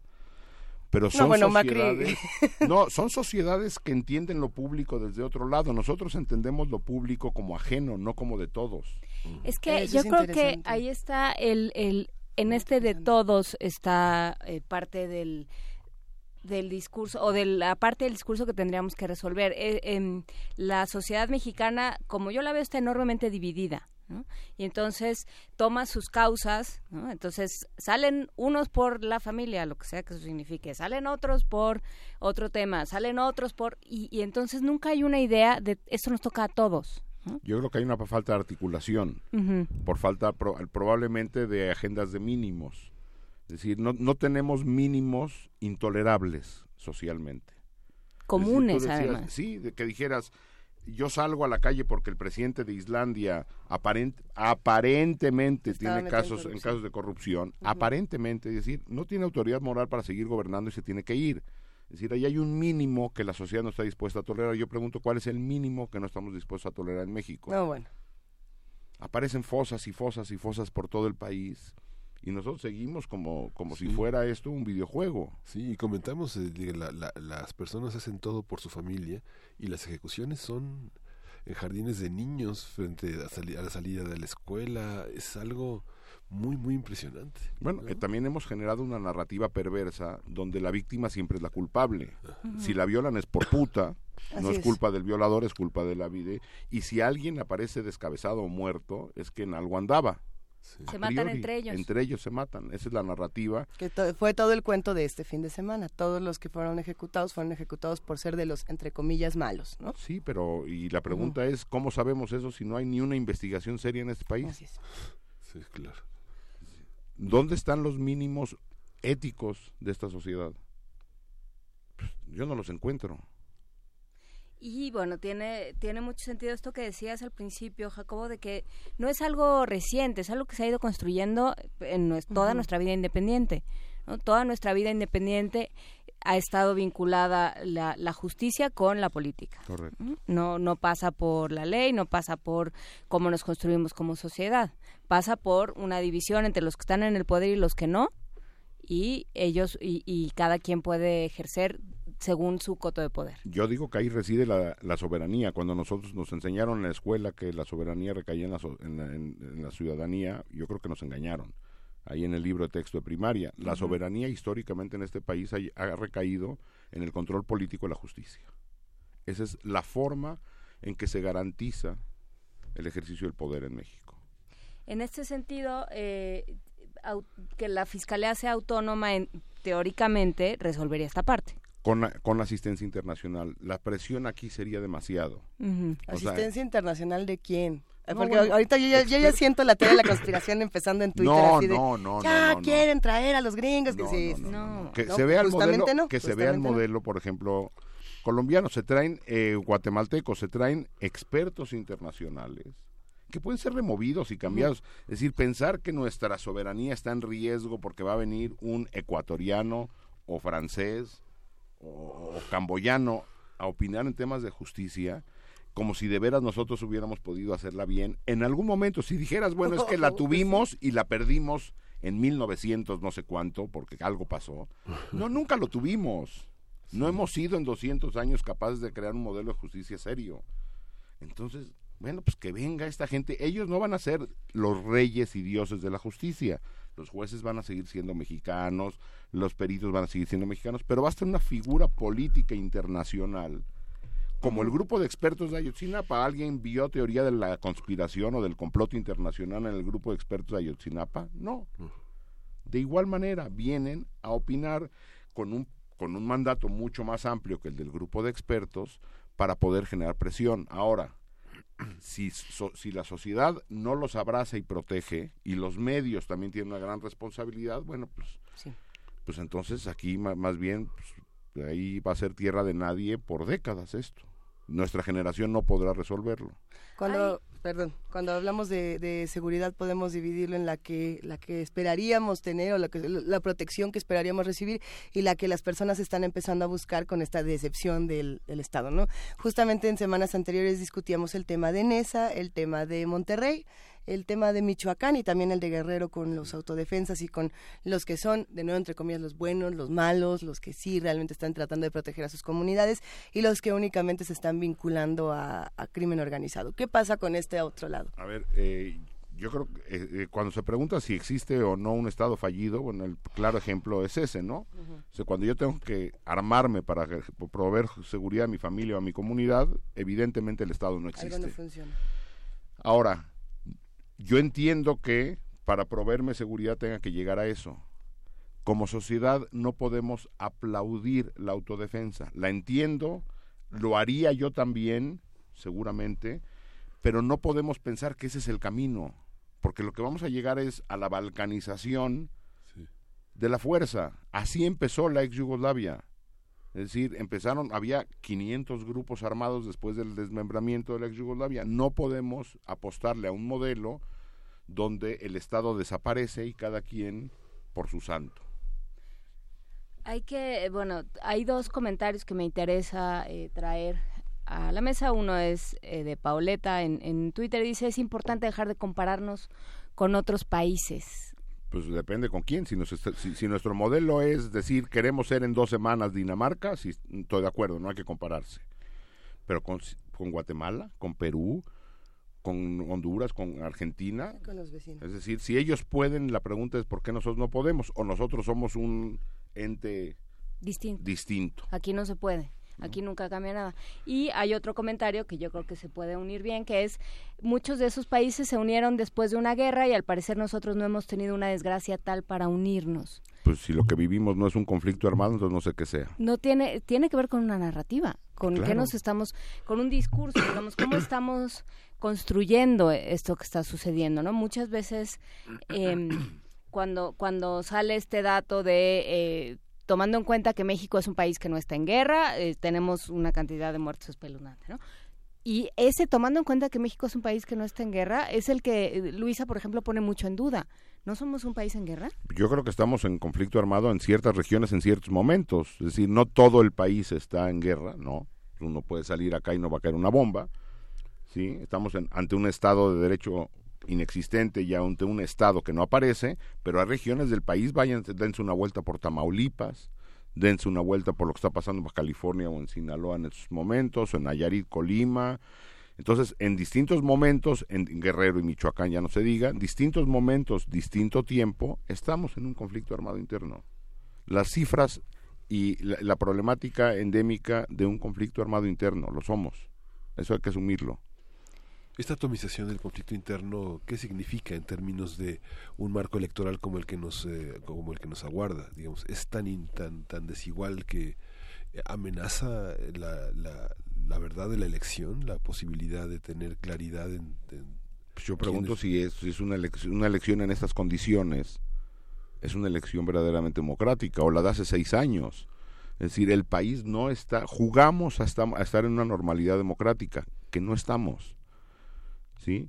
Entonces, pues, es, es una, la decisión es ir a ver quién o qué partido queremos que nos gobierne, todos con algún vínculo con el crimen organizado o miembros, no, digo que el partido, miembros del partido con vínculos con el crimen organizado, con el lavado de dinero, con negocios ilícitos, y no ha habido una, un compromiso serio por parte de los partidos de limpiar hacia adentro.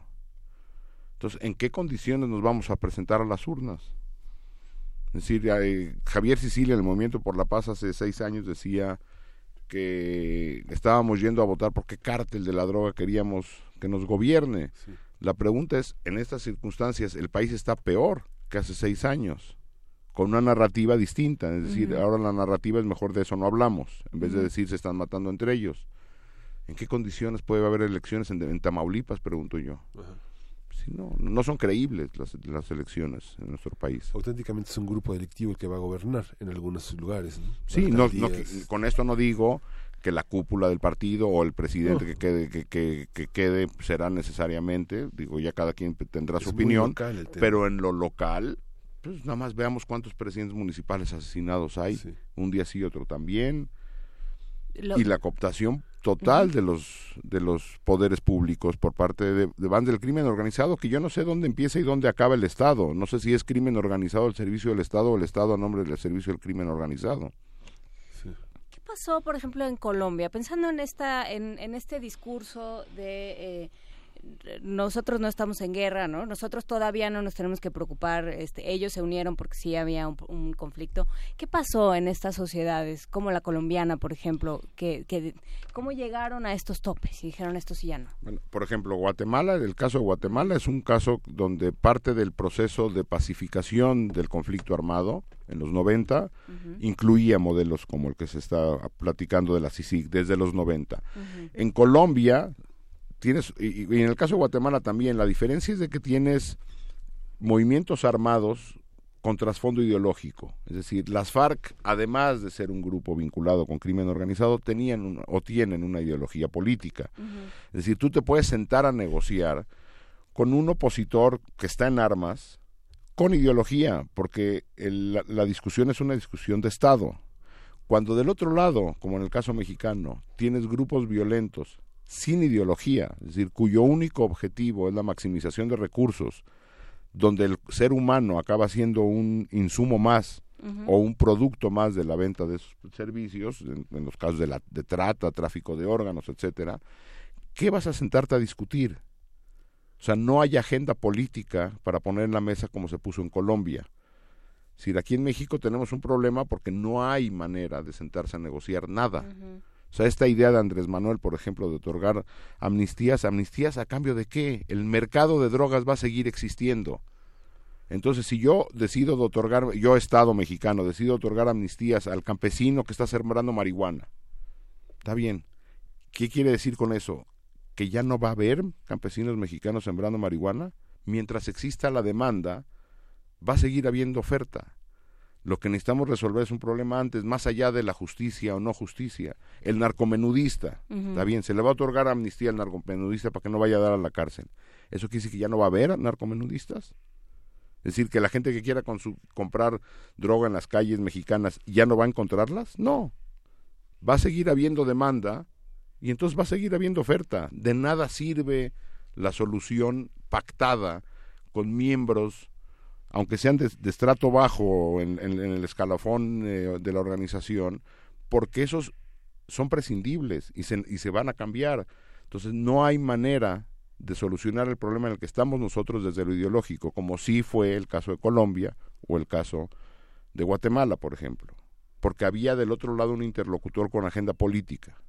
Nosotros no tenemos interlocutores con agenda política del otro lado, a menos que la agenda sea convertirnos en un narcoestado, no sé si ya en partes lo somos.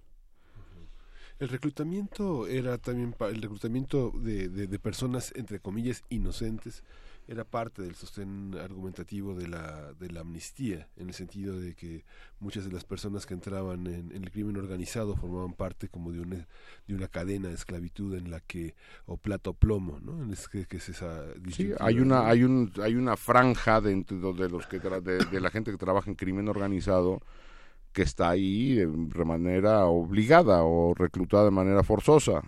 Pero eso no quiere decir o sea cuando nosotros pensamos que el problema del, del- del narcotráfico es el único del que, que genera violencia hoy vemos muchas partes del país donde el huachicol es Sí. más un pro- más el problema de violencia y ahí son comunidades enteras. Es decir ante la otra vez falta de oportunidades y un estado que no existe pues entonces si los de arriba lo hacen porque los de abajo no lo vamos a hacer la tala el recurso del- la tala es decir no nada más pensemos en crimen organizado narcotráfico trata de personas. ¿Desde hace cuánto se habla de trata de personas en México? Trata, tráfico de órganos, este lavado de dinero, secuestro, pues, es decir, sobran. Sí. Es la decir, tala. ¿no? La tala, es decir, recursos naturales. Recursos naturales. Sí. Es decir, tenemos un problema mucho más serio porque el Estado se ha ido retirando de la obligación del control de estas de esas actividades y eso es lo que tenemos que fortalecer, porque el Estado se ha volteado a buscar los intereses propios y mantener un pacto ahí de cada quien de los que estamos acá mantenemos nu- nuestros privilegios y ahí nos los llevamos y el resto a ver cómo se resuelve. También es que ha habido una homo- homo- homogeneización, digamos, de eh, del gobierno, ¿no? De las personas en el gobierno, digamos, ya no hay ya no hay una oposición, ya no hay eh, unos con una cierta ideología y otros que tienen otra ide- ideología, ya es una cosa mucho más homogénea. Sí, debo, yo vo- vota por mí porque yo soy buena gente o porque mi esposa va al mercado. Eso es lo que hoy venden, venden las campañas. Ya no hay discusiones ideológicas. Y eso no nada más en México, en buena parte del mundo em- empe- ha empezado a haber un borramiento entre lo que históricamente eran izquierdas y derechas. Las narrativas de izquierdas y derechas en el mundo se han ido un poco difuminando. Y acá lo vemos. Es decir, aunque, aunque hay claramente partidos que todavía defienden un Estado más sólido, con un Estado que, que, que- que genere bienestar a la, a la población y el otro hable de mercado, pues hoy vemos, por ejemplo, una alianza, todas las alianzas tienen combinaciones extrañas, es decir, Morena con el PES, pues, es algo extraño, PRD con PAN, hay algo extraño, decir, y eso ocurre en México y en buena parte del mundo, este borramiento de ideologías. Sí, es que se, se, se juntan por el poder. En realidad los matices eh, permiten borrar años de, de sangre y de esfuerzo en muchos territorios. eh, la, eh, los crímenes de odio en el caso de homosexuales, eh, la parte de feminicidios, eh, lo que ha señalado como el tráfico de órganos, la, la imposibilidad de resarcir a las víctimas que siguen, no sé, como, como esta mujer buscando a su hijo Rosario Ibarra de Piedra, etcétera. Correcto. Y la pregunta es si no probablemente hay algo que nos corresponda a nosotros como sociedad. Es decir, yo creo que lo que tenemos que hacer es exigir un debate serio, que los medios exijan un debate serio, pero no con ocurrencias o con ideas como de, pues, sí, yo voy a proponer que ya no haya asaltos. Sí, y todos, yo también propongo que seamos felices y, pero ¿cómo? Los cómo, creo, porque toda la vida nos han prometido y todo el mundo promete lo mismo. Y nosotros no hemos sido capaces de exigir nada tampoco. Es que yo creo que eh, la- esto que dices de que no hay agenda política en este caso, no pensando en, el crimen organizado, también lo que sea que eso signifique en este momento, eh, también pone eh, pone mucho más complicado el tema de bueno, y entonces por dónde empezar, digamos. Yo creo que por lo local. Es decir, a, mí me cuesta trabajo, a cualquier persona le podía costar trabajo trazar estas grandes líneas nacionales. Pero yo creo que todo mundo sabe lo que necesita su municipio, su delegación. Ahora no sé cómo se van a llamar las de acá, de alcaldías o no sé cómo se van a llamar. Es decir, ahí sí sabemos cuál es la agenda, ¿no? Sí, claro. Y la pregunta es por qué no se exige al presidente municipal o al, al delegado. Es decir, otra vez llegan y es propiedad de ellos. Los parques, eh, las calles, es Los decir, franeleros. los franeleros, o sea, todo otra vez. Es decir, creo que en lo local sí, son, sí hay posibilidad de articulación mucho más sencilla y con una agenda muy clara. Todo mundo sabe lo que urge en su municipio en su delegación. Todo mundo. Y tampoco somos capaces de articularnos ahí otra vez. Y creo que tiene que ver con lo mismo, que lo público no es de nadie, es del que se lo apropie. Si tú le dices a alguien por qué tiró basura en el parque, se voltea y te dice a ti qué te importa. O sea, no es tu parque. O el franelero que agarró la- el, la- el- o el puesto, pues agarró porque no había nadie y el que lo agarra es de él. Entonces, lo, mientras lo público no pensemos que sea de todos, creo que es difícil generar agendas. Y entonces se lo apropia uno y entonces, claro, ellos no son, ellos son los del otro, los de la otra facción, lo que sea, ¿no? Cada, en cada caso es distinto, pero son de la otra facción y entonces yo no tengo nada que tratar con ellos porque son los otros, ¿no? Sí. Y hay una construcción del otro constante. No Sí, hay una construcción del otro- y- y, colectivo. y de nosotros como víctimas permanentemente. los otros como los perpetradores, aunque cambien de partido, nosotros son las víctimas. Sí, aunque se requiere mucha valentía. Digo, también hay una contraposición entre no quiero meterme en problemas y el, y el capaz y la capacidad de enfrentar a alguien este, desde, desde diferentes perspectivas. No sé, pienso en una familia con niños, un hombre mayor que enfrenta a un franelero atlético y fuerte en plena condición de toda su ira, ¿no? Hay, hay muchísimas dificultades, digamos, este, para, para enfrentarse, requiere mucho valor. ¿no? Pues primero porque detrás de ti no hay un Estado. hay nadie. No hay nada. Sí. Entonces tendría que ser desde lo colectivo. Es decir, que los vecinos exijan. No Juan Pérez o Laura Gómez que exija. ¿Sí? Sí, que los ex- nosotros, empezar a pensar en, en- en colectivos, en nosotros. Que esa es la lógica que sí entra eh, en, en acción en las autodefensas. Es que es justo lo que estaba en, pensando. Correcto. en el en los linchamientos en o sea el que el que se sube a asaltar a un microbús y, y lo matan o lo- le pegan entre todos o alguien saca una pistola Sí, yo- y- esa lógica sí opera sí, en la, la lógica de la desesperación. Y yo creo que lo que podríamos hacer es decir, no todo el mundo tiene que ser Juan Escutia y, y envolverse en la bandera y aventarse desde el castillo, pero creo que desde lo colectivo se podía hacer y hay movimientos sociales en las calles. Es decir, eh, en su momento estuvo el movimiento por la paz, el- los movimientos, las madres de desaparecidos recorren el país, una un día sí y otro también. Y, y tampoco ahí se genera la empatía en el caso de los desaparecidos. Y luego están las marchas, de, de- escógele el tema. Un día, otra vez, un día sí y otro también hay una marcha en algún lado, con alguna causa. Y tampoco somos capaces de, de unirnos porque tenemos también muchas broncas en nuestra vida cotidiana. Esa es una más. También hay que saber que parte de nuestra responsabilidad y obligación es esa. No nada más lo más cercano y más íntimo. Hablábamos eh, cuando eh, nos dabas este reporte o nos platicabas un poco de este reporte que habían hecho en el Colegio de México, eh, que habían eh, un equipo que encabezaron Sergio Aguayo y tú.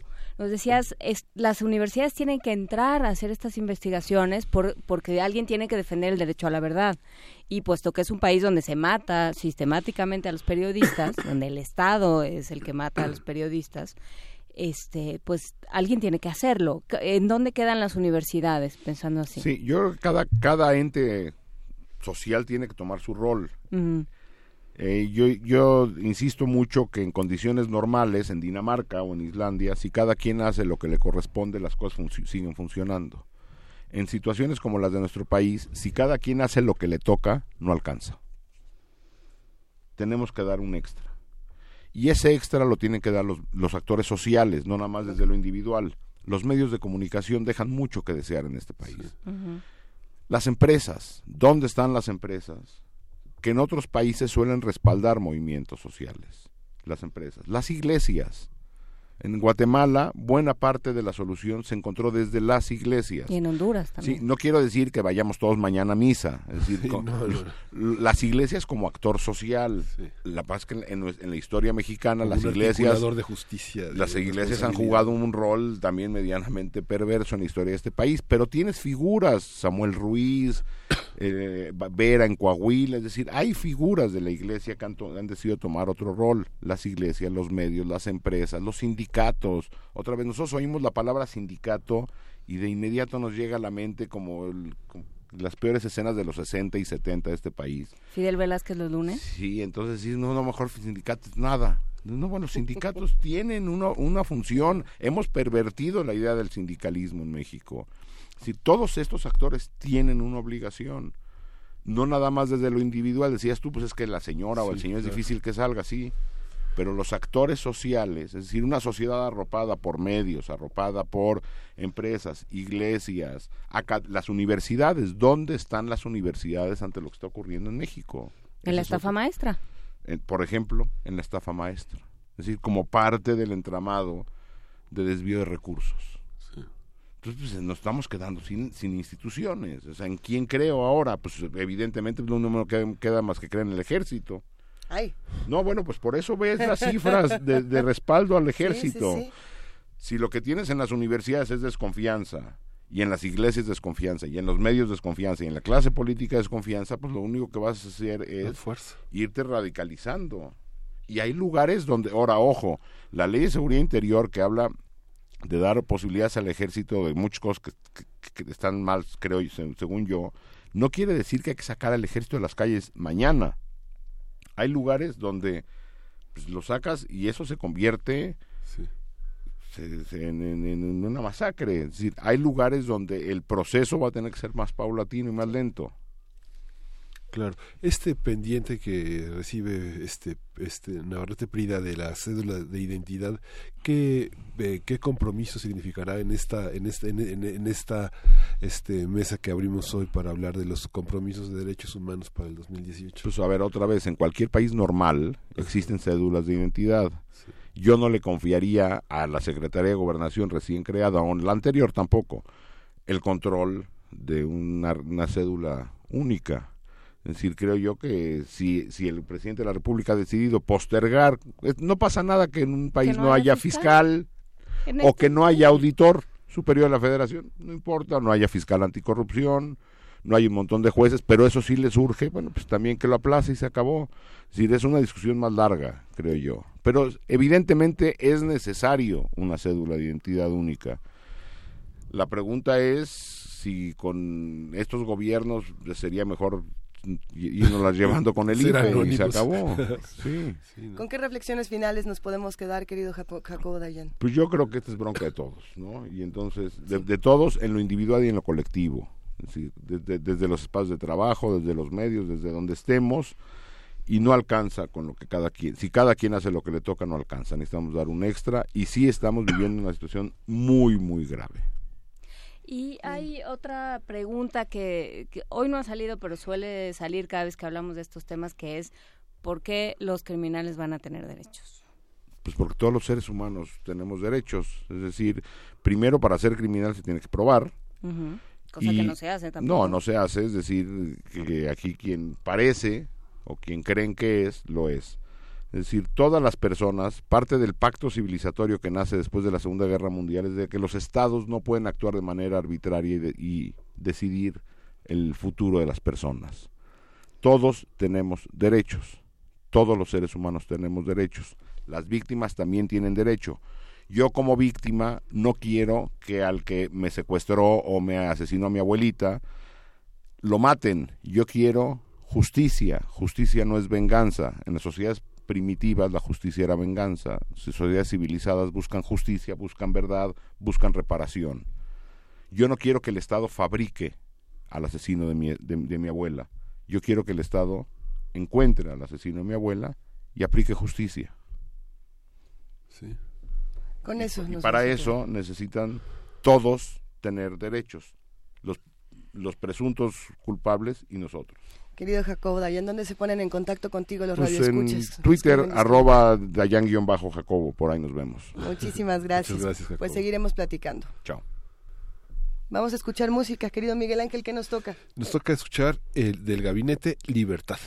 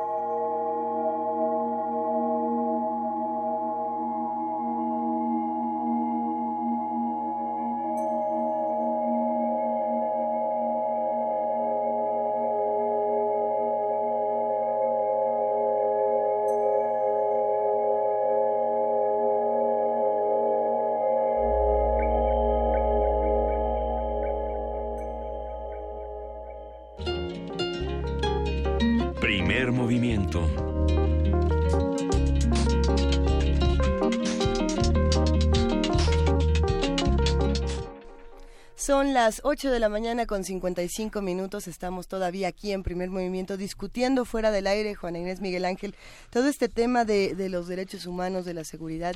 Eh, Faltó por ahí, nos mandaron un mensajito que faltó hablar más de salud de la salud en nuestro país. El derecho a la duda, salud, el derecho a la educación, el derecho al agua, que lo apuntaban eh, al- en, la, en la introducción.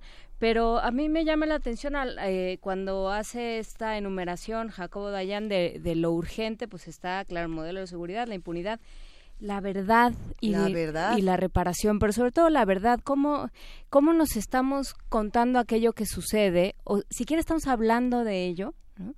Eh, temas que aparentemente en ciertos, si uno se mueve en ciertos ámbitos o, o revisa ciertos eh, ciertos opinadores, ciertos actores sociales, Sí. ciertos medios de comunicación, piensa que, que están, eh, que son temas que todo el mundo trata, que preocupan a todo el país y luego eh, si te pones a buscar por otro lado resulta que no tanto.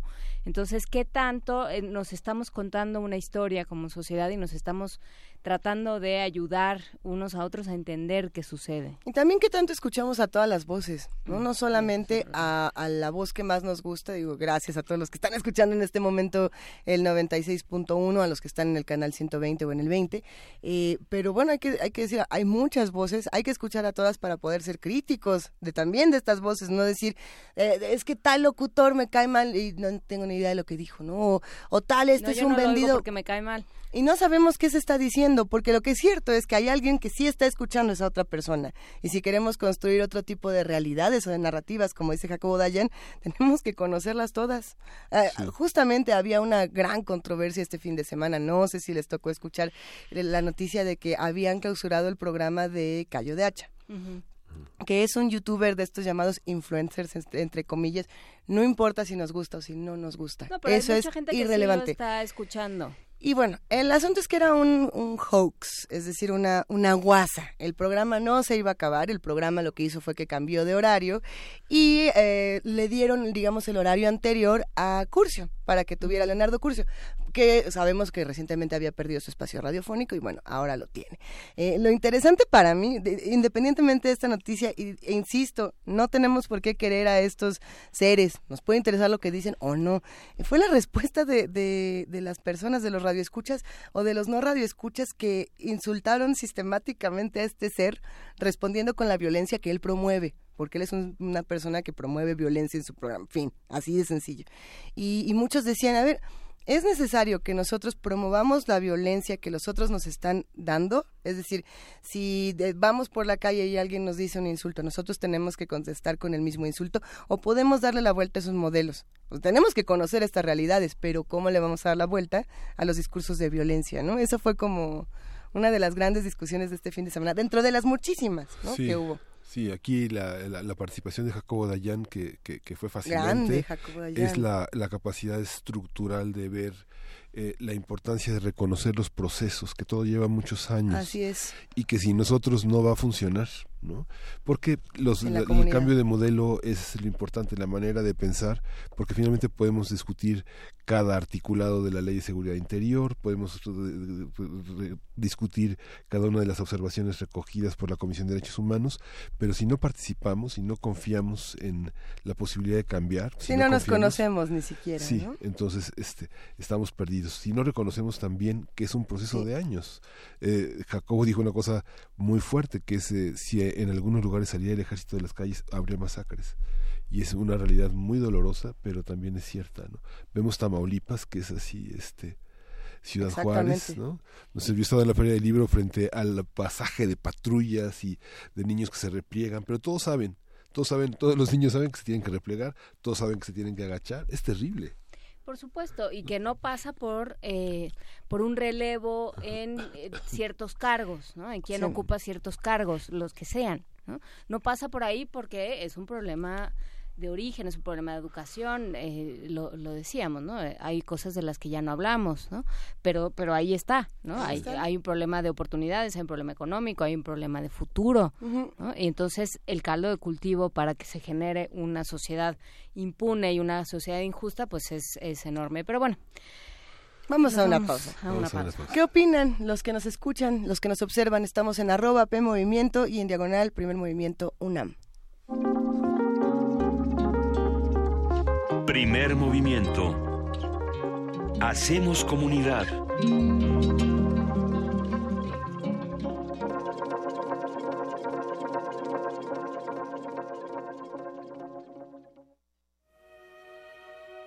por formación educativa, por legado familiar, por un influjo divino o un demonio perverso.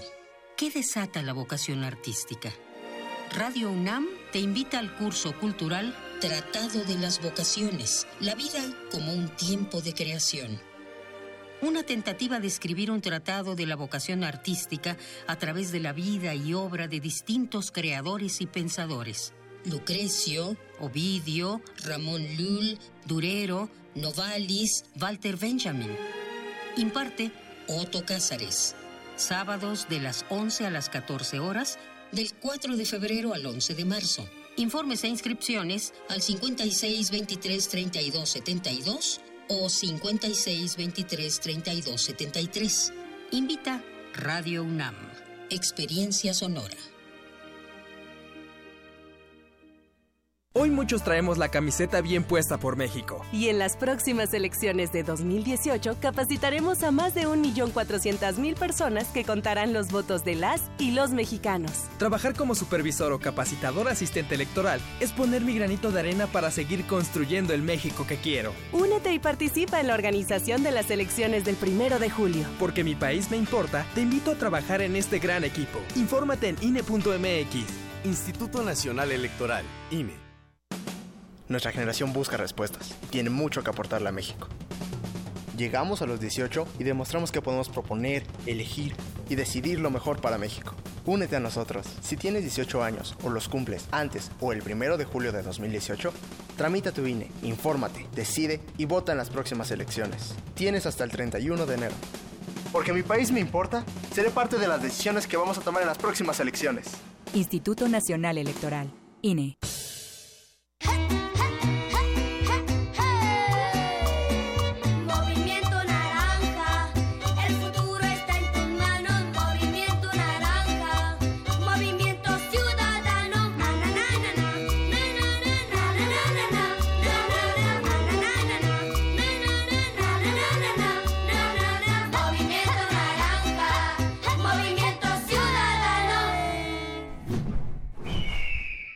Movimiento Ciudadano. La anatomía de una enfermedad envuelta en misterio necesita estudiarse órgano por órgano. El camino del cangrejo, un desglose de todas las formas en las que el cáncer puede afectar al cuerpo humano. Escúchalo todos los lunes a las 16 horas. Retransmisión domingos 19 horas por el 96.1 de FM. Radio UNAM, Experiencia Sonora. Habla Ricardo Anaya. Es momento de dar un paso al frente. Es momento de un proyecto que no vea la autocrítica como una debilidad, sino como un camino para mejorar. En este frente no vamos a defender lo indefendible y no vamos a permitir que en México siga gobernando la corrupción. En este frente estamos quienes queremos un cambio profundo. Es momento de hacer lo correcto. Es por México. Ricardo Anaya, precandidato a presidente de México. PAN, el cambio inteligente. Mensaje dirigido a militantes del PAN. Tú, que cuando ves las noticias del gobierno actual piensas, ¿estaríamos mejor? Con ya sabes quién. Que cuando contaste los muertos de su guerra absurda pensaste, estaríamos mejor con ya sabes quién. A ti que eres empresario y hace 12 años te espantaron y hoy piensas, estaríamos mejor con ya sabes quién. A todos ustedes les tenemos una gran noticia. Sí, estaremos mejor y ya sabemos con quién. Morena, la esperanza de México. Juntos haremos historia. En 20 años los servicios han empeorado. Antes la seguridad nunca fue un problema. El gobierno no le ha invertido al transporte público. En los últimos seis meses, cuatro asaltos al puesto. Se os ve cómo están las calles. El tráfico ha empeorado horrible. En los últimos 20 años, todo cambió. Yo siento lo mismo que tú. Ya basta. Es hora de que esta ciudad grande se convierta en una gran ciudad. Soy Miquel Arriola y si ustedes quieren, yo puedo. Si nosotros queremos, Miquel puede. Mensaje dirigido a los integrantes de la Convención de Delegados del PRI. Lope de Vega, el Fénix de los Ingenios, fue uno de los máximos exponentes del teatro barroco español. En Descarga Cultura podrás escuchar La Posada de Mal Hospedaje, de Lope de Vega. Pero cesando el golpear de las espadas y todo el ruido por media hora, quedó de un sudor ardiente bañado el cuerpo en agua. Encuentra cultura para llevar en www.descargacultura.unam.mx. Primer movimiento. Podcast y transmisión en directo en www.radio.unam.mx.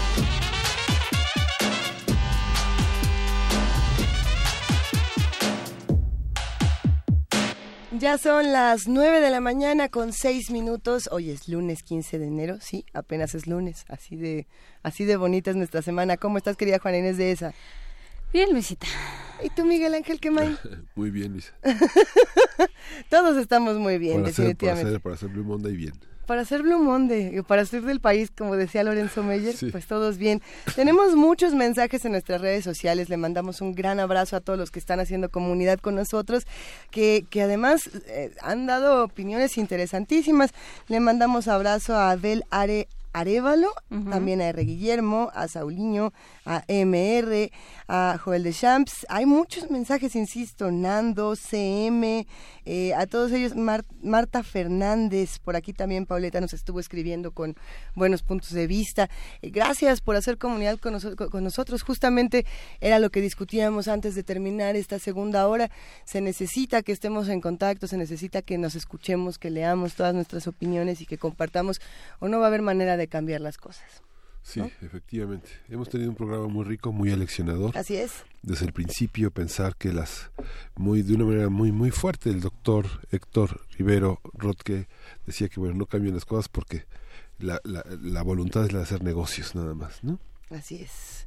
Y Todo con Jacobo. Dayan, que bueno, finalmente esta intensidad intelectual, esta lucidez para enfocar los problemas de una manera estructural es lo que necesitamos todos, ¿no? Digamos, los casos particulares son los que vivimos día a día, los que leemos en la prensa, pero sí necesitamos una, una amplitud más de miras para poder enfrentarlo, ¿no? Y para eso, qué mejor que irnos a poesía necesaria, Sí. para seguir dando otras narrativas. Primer movimiento.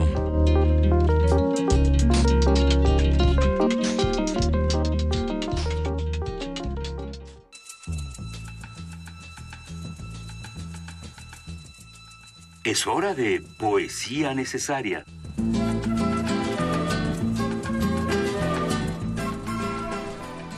Juana Inés de esa, es hora de poesía necesaria. Eh, exactamente, Luis Iglesias. No. Ah, me encanta. A ver, nos trajeron Patricia Camacho Quintos, este, nos, nos trajo...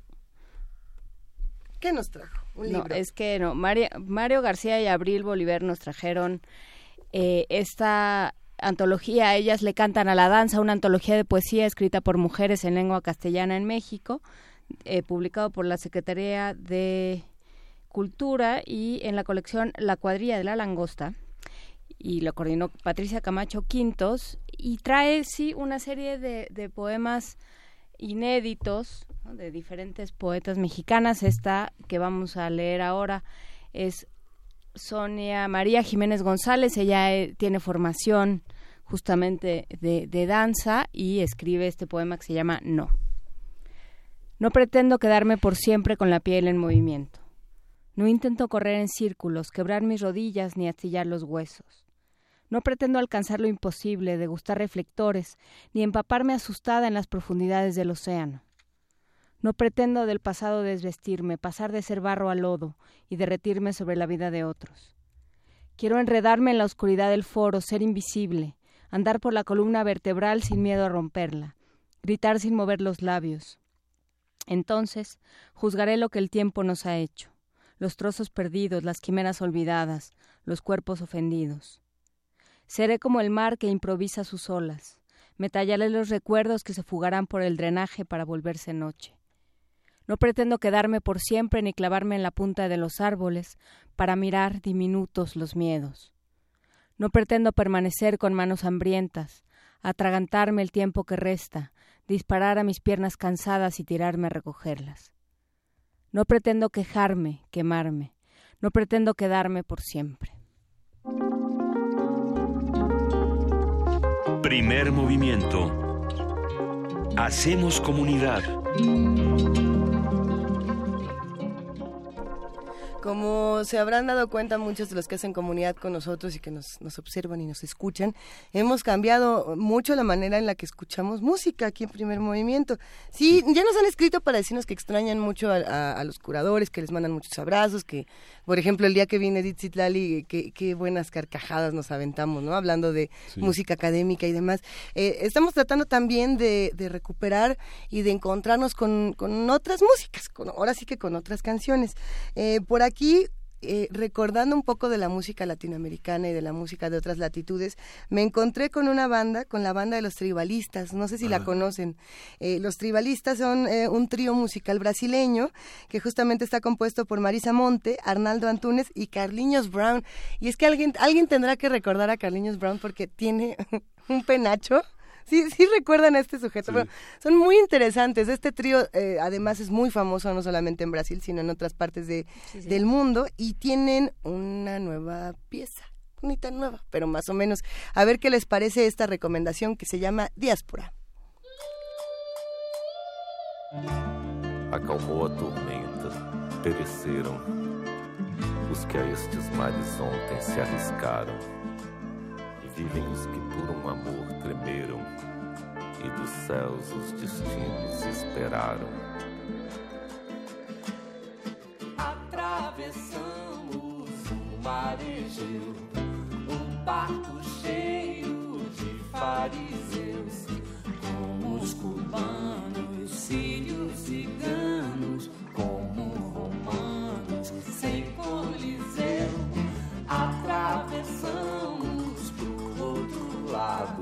no Rio Vermelho, do Mar Sagrado, no Center Shopping, superlotados de retirantes, refugiados.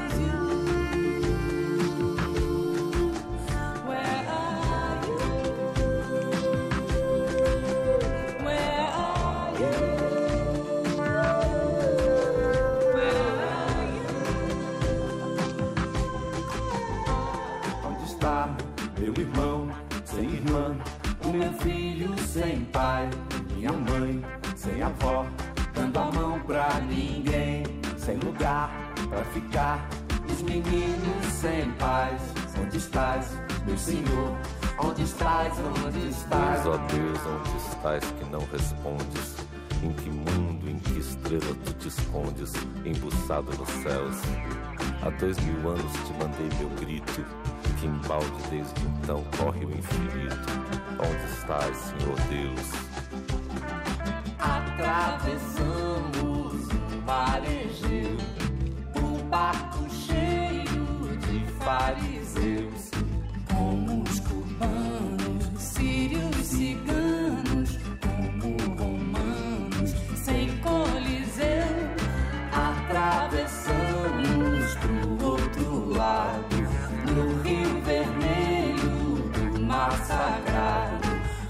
Center Shopping, superlotados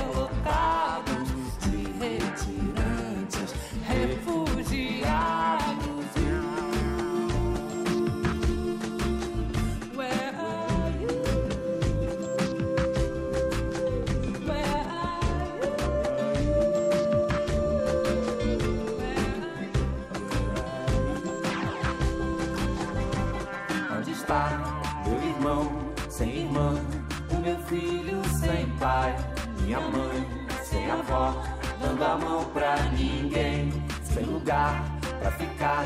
Os meninos sem paz, onde estás, meu senhor? Onde estás, onde estás?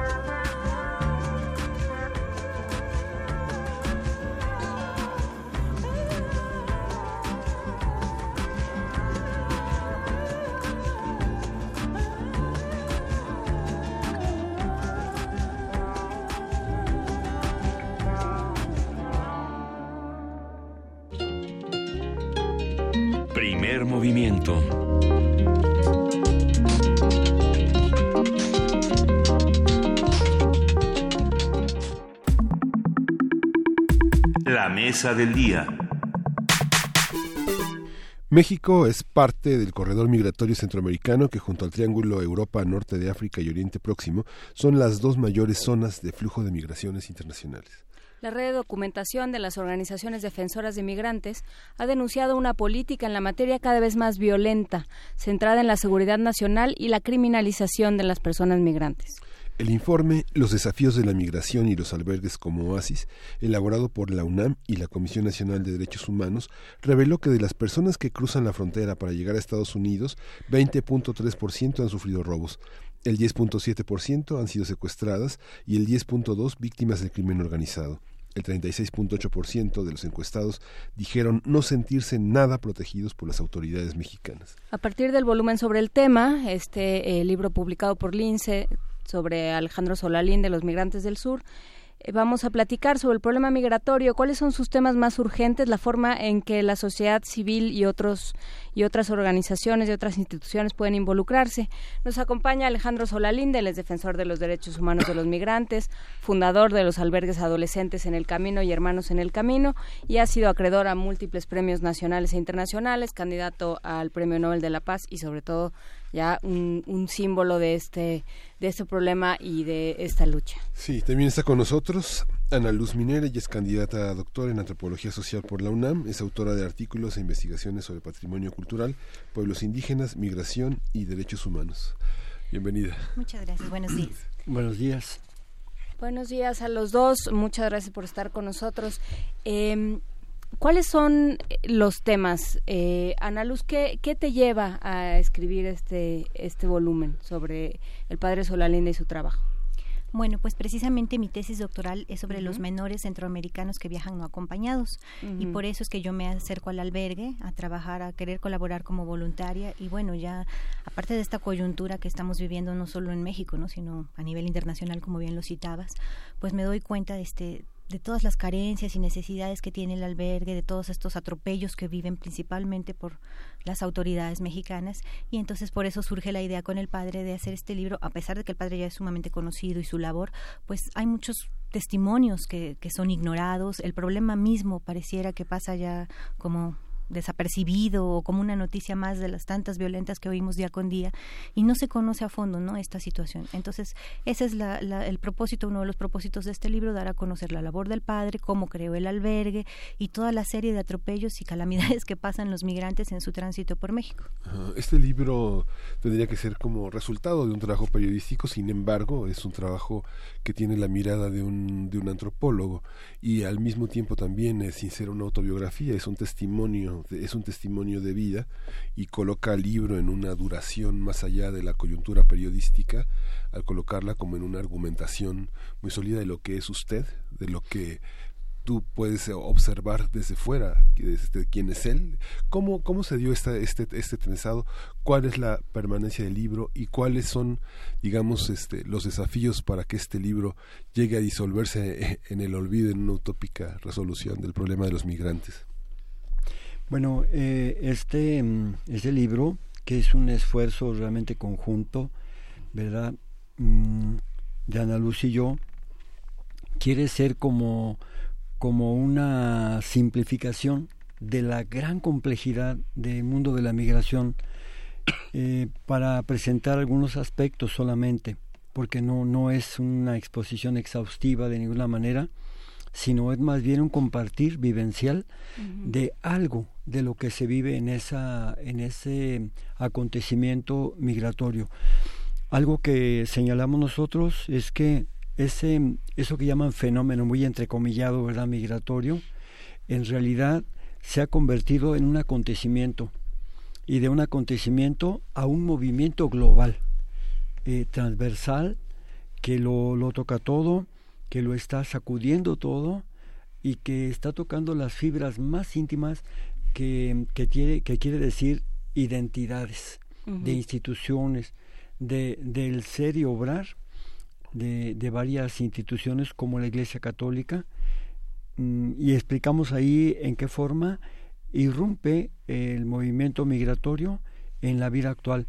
Y bueno, lo estamos viendo en este momento, en este, en este momento, con Donald Trump, ¿verdad? El que, que ha expresado su repudio a los migrantes, que ofende, que insulta, que desautoriza y descalifica a los migrantes, y ahora de repente con sus decires tenemos 58 países oficialmente eh, agraviados que están reclamándole, pero todo el mundo se ha vuelto en contra de él. Y no hay que olvidar, el tema es sí su grosería, todo lo que ustedes quieran, pero en el fondo el tema migratorio está en el centro. Así de ese calibre, así de esa importancia eh, tiene el tema de este libro. Eh, es, es interesante en el caso de de las declaraciones de Trump, que si, sí, que si las dijo, que si no las dijo, que están en este pleito, eh, nos, nos volteamos mucho hacia allá y nos damos muy poca cuenta de lo que hacemos, no, no decimos nada, ¿no? No se, dice, no se dicen esas cosas y sin embargo se hacen. Eh, ¿Cómo ha sido el proceso? Eh, ¿cómo, ¿Cómo empiezan los albergues? ¿Por qué empiezan los albergues? Y, y cómo ha sido el, el proceso, cómo se ha vinculado con el Estado.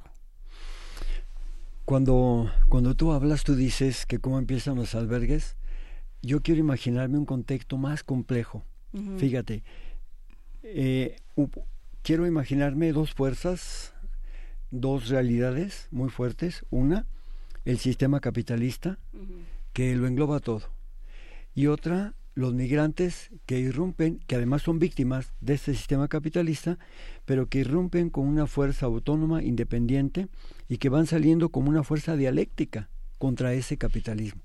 En ese contexto, podemos decir que los albergues eh, son como la respuesta a ese capitalismo que sí los provoca la inmigración forzada, que sí pretende administrar su, su tránsito, que por supuesto va a aprovechar la mano de obra en los lugares de destino, pero que no los quiere. Con, la, con el reconocimiento del otro lado de, de, esa, de esa mm, fuerza solidaria que cada vez es más grande, que reconoce en ellos no un, un mero producto o un medio para producir, sino también son principalmente son personas y son personas que además tienen un papel histórico, que tienen valores que van a renovar la humanidad. Son dos puntos de vista. Y entonces en el albergue lo que hacemos en un principio empezamos estos albergues hace muchos años, eh, realmente hay que reconocerlo, y quien empezó esto, eh, quienes empezaron esto fueron los padres calabrinianos en, en este Tijuana hace unos 35 años, ¿no? El padre José María, eh, Flor María Rigoñe, que es el coordinador de la casa de, albergue Belén en Tapachula, él fue de los pioneros que comenzaron. Después siguieron otros albergues, pero cuando yo empiezo eh, este servicio migratorio ya había nueve albergues. Ahorita hay más de 60. ¿Por qué empezamos, hermanos, en el camino? Por la necesidad de cuidar, atender, un poco proteger a los migrantes sin saber lo que había. Entonces empezamos de una forma asistencialista, pero acabamos haciendo incidencia política este, con, continua. O sea, generamos unas leyes junto con otras 90 organizaciones de la sociedad civil, pero luego no dejamos ahí la cosa, hemos seguido eh, desarrollando conceptos como la eh, ayuda, esta ayuda humanitaria y la eh, protección al migrante. Hemos sido así, de menos a más. Hoy podemos decir que ya somos una, una fuerza que, como dice eh, mi compañera Ana Luz, ha visibilizado la migración, sino que además sigue explicando los intríngulis de, de, todo esto y está diciendo hacia dónde se mueven las fuerzas en contra de la migración, pero también a favor de la migración. Uno tiene que entender como migrante exclusivamente a los que viven en el extranjero o todos somos migrantes en algún momento. No, todos somos migrantes eh, existenciales y también indigentes, existenciales, porque hablando más allá de la apariencia, pues tenemos las mismas necesidades Aquí solamente estamos de paso, quien lo niegue, que me diga quién se queda, somos migrantes realmente, pero además hay que reconocerlo porque los migrantes lo reconocen con un sentido profundo de espiritualidad que yo menciono al final del libro, la espiritualidad del camino, eh, donde ellos se asumen completamente como migrantes, se asumen completamente como indigentes, pero pero no limosneros. No es lo mismo ser indigentes que ser limoneros por gusto. Porque las personas eh, les gusta trabajar, eh, les gusta ganarse la vida y son muy dignos. En todo eso nosotros vemos eh, que nosotros en los migrantes nos reflejamos y los migrantes somos nosotros también. O sea, es una, una riqueza enorme la que se nos da de espiritualidad, de sentido humano. Pues Ana Luz es antropóloga, ella descubre, ¿verdad? Precisamente esa, esa beta en, de la antropología en todo esto, ¿no es así? Sí es, pero bueno, eh, este libro no está hecho con una mirada o un lenguaje antropológico propiamente, sino más bien es como una crónica reportaje, porque bueno, este, la idea precisamente era esa, ¿no? Llegar a la mayor parte del público posible con un lenguaje comprensible, digerible y no teórico, porque lo antropológico pues muchas veces termina quedándose en un círculo muy pequeño y terminamos viéndonos el ombligo los mismos, ¿no? Sino que se trataba de llegar a las masas, digamos, o al, público de a pie. Y de esto que mencionabas también de los albergues, pues sí, la sociedad civil ha tenido que salir al quite precisamente por esta orfandad que vivimos del Estado, ¿no? Que, que no cumple muchas de las funciones que debería y que la sociedad tiene que que salir a, realizarlas, porque no se puede ser ciego ante estas desgracias, porque ya esto realmente es una crisis de seres humanos. Nunca antes se había visto la migración en estos niveles, ni que los protagonistas fueran niños que viajan solos o mujeres que se atreven a dejar igual atrás hijos, familia, país. Antes básicamente eran los hombres, ¿no? Los que salían a migrar y ahora pues cada vez son más cantidad de mujeres y de niños y sobre todo de niños no acompañados y esto pues es alarmante a nivel mundial, no podemos ignorarlo. ¿Qué ha pasado? Eh, ¿Cómo llegaste tú, Ana Luz Minera, a trabajar con los menores, eh, a, dedicar tu investigación a estos menores no acompañados? Pues precisamente a mí siempre me ha interesado el tema de la migración, lo he estudiado, pero a raíz de esta coyuntura que, bueno, los, los menores ya venían migrando desde la década de los 90, pero no eran visibles. Y con el poder de los medios de comunicación en 2014 se hace esta llamada crisis humanitaria de los niños migrantes y se dan a conocer, digamos, no, se visibilizan, pero realmente ya venían migrando solos años atrás. Entonces, el, el poder de los medios, pues bueno, fue fue importante para dar a conocer este esta problemática y ahí fue donde yo yo este me integro, como bueno, me intereso más este, precisamente también por el papel de los medios, ¿no? Y algo que yo admiro mucho del padre es este, esta mm, este poder que él le saca este jugo a los medios de comunicación precisamente para hacer visible esta problemática. O sea, no se trata ni de famas ni de generarse publicidad, sino precisamente de utilizarlo como una herramienta para llamar la atención a la sociedad sobre este, esta situación que se vive. Hay una hay una parte, le pregunto de una manera tan general. Háblame de tú, porque nada más ahí hablas de tú y a mí no. sí. Sí, son, son las investiduras. Lo que hace, lo que hace a veces... olvídate, soy humano como cualquiera y soy eh, un esta, esta, esta, esta, cuestión de la, de la migración que le, se la plantea de una manera tan general eh, me obliga a pensar que para los migrantes no hay visibilidad en los derechos, ¿no? Se dicen a donde fueres haz lo que vieres y para quedarse o para regresar a casa hay una hay una una omisión de los propios derechos. ¿Cómo se convierte alguien en un vigía? que permite a, las personas reconocer que están siendo vulneradas, que van a regresar o que se van a quedar o que se tienen que ir de nuevo. ¿Cómo ha sido este proceso frente al poder, frente a la ley, frente a sus interlocutores? Ser un representante también de la iglesia, un, hombre de iglesia, a pesar de que es también un licenciado en historia y un terapeuta de familia, ¿cómo se enfrenta a esto desde distintas investiduras, desde lo académico, desde lo eclesiástico? Primero usted, primero las damas. Es para usted. Es para usted, para usted. Yo, para mí, este, antes, ¿verdad? Que otra cosa, eh, yo soy un hombre de fe. Eh, antes que ser sacerdote, antes que ser todo. Soy un hombre de fe, un hombre bautizado. Y en base a eso, veo las cosas de otra manera. Mi, mi referente es Jesús. Cuando digo mi referente es Jesús, no digo que es mi referente para rezar y tampoco soy representante de la Iglesia Católica. Yo, yo, yo soy católico, soy miembro de la Iglesia Católica, soy iglesia, pero no soy la iglesia, ¿verdad? Y en ese sentido, yo eh, teniendo Jesús como referente, veo las cosas de otra manera, veo las cosas de otra manera y me veo a mí mismo, veo también lo que tú llamas las investiduras, y detrás de las investiduras veo los mismos hombres, las mismas personas desnudas. Y veo también eh, esa, esas realidades humanas que compartimos, no importa de qué lado se esté, no importa qué fachada se tenga, pero finalmente somos humanos todas y todos. Y desde ahí he empezado a ver la, la migración como parte de un movimiento mismo de la humanidad. Lo he visto. He visto un lado de afuera, pero también me he visto de adentro y se puede detectar muchas cosas muy importantes de nosotras y nosotros mismos. Los migrantes, al final, al final de cuentas, eh, son como un observatorio y un espejo para, para saber lo que somos, lo que hemos sido, lo que estamos siendo y, y también compartir con ellos un futuro incierto, humanamente hablando, pero prometedor desde el punto de vista de la fe. Y entonces desde ahí yo me ha pasado algo, fíjate, me ha pasado algo. Yo veo a la gente eh, como, como personas. No los veo como personajes, ni me veo a mí mismo, pero tampoco los veo con, con el poder y con el dinero. Yo puedo ver a un funcionario público de, de México, lo puedo ver más allá de su escritorio y más allá de su investidura, lo puedo ver como un, como un ser humano cualquiera, como yo, como cualquiera, ¿sí? con una responsabilidad, pero finalmente cualquiera. Y también puedo ver un eclesiástico igual, no importa si tiene pedigrí, si tiene investidura, si tiene lo que tú quieras, finalmente es un ser humano, punto. Pero un ser humano con, eh, con obligaciones, ¿no? o debería de Sí, serlo. Por supuesto, y con una vocación. Ahí está la cosa. la, la, la investidura no, no es en lo que uno represente o lo que uno trate de aparentar, sino en la responsabilidad. Ahí está. Asumir, tener la conciencia para entender la responsabilidad que uno tiene.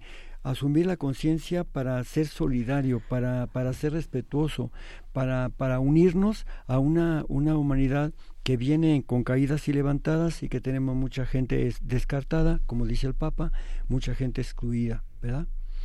Sí, hablábamos hace un momento justamente de esto, eh, sobre los descartados, ¿no? Hablábamos hace un momento sobre derechos humanos con Jacobo Dayan y decía hay una serie de instituciones que puesto que el Estado no está funcionando, porque el, el gobierno no está funcionando, No, no está funcionando. Este, hay una serie de instituciones que tendrían que, eh, que ayudar a que la sociedad se aglutine de mejor manera y trabaje de mejor manera. Una, por supuesto, eh, son las iglesias, ¿no? las diferentes iglesias que hay en este país, no solo la católica, Claro. eh, las universidades, la- los medios de comunicación. ¿Desde dónde, qué, qué ha hecho la iglesia católica por los, por los descartados?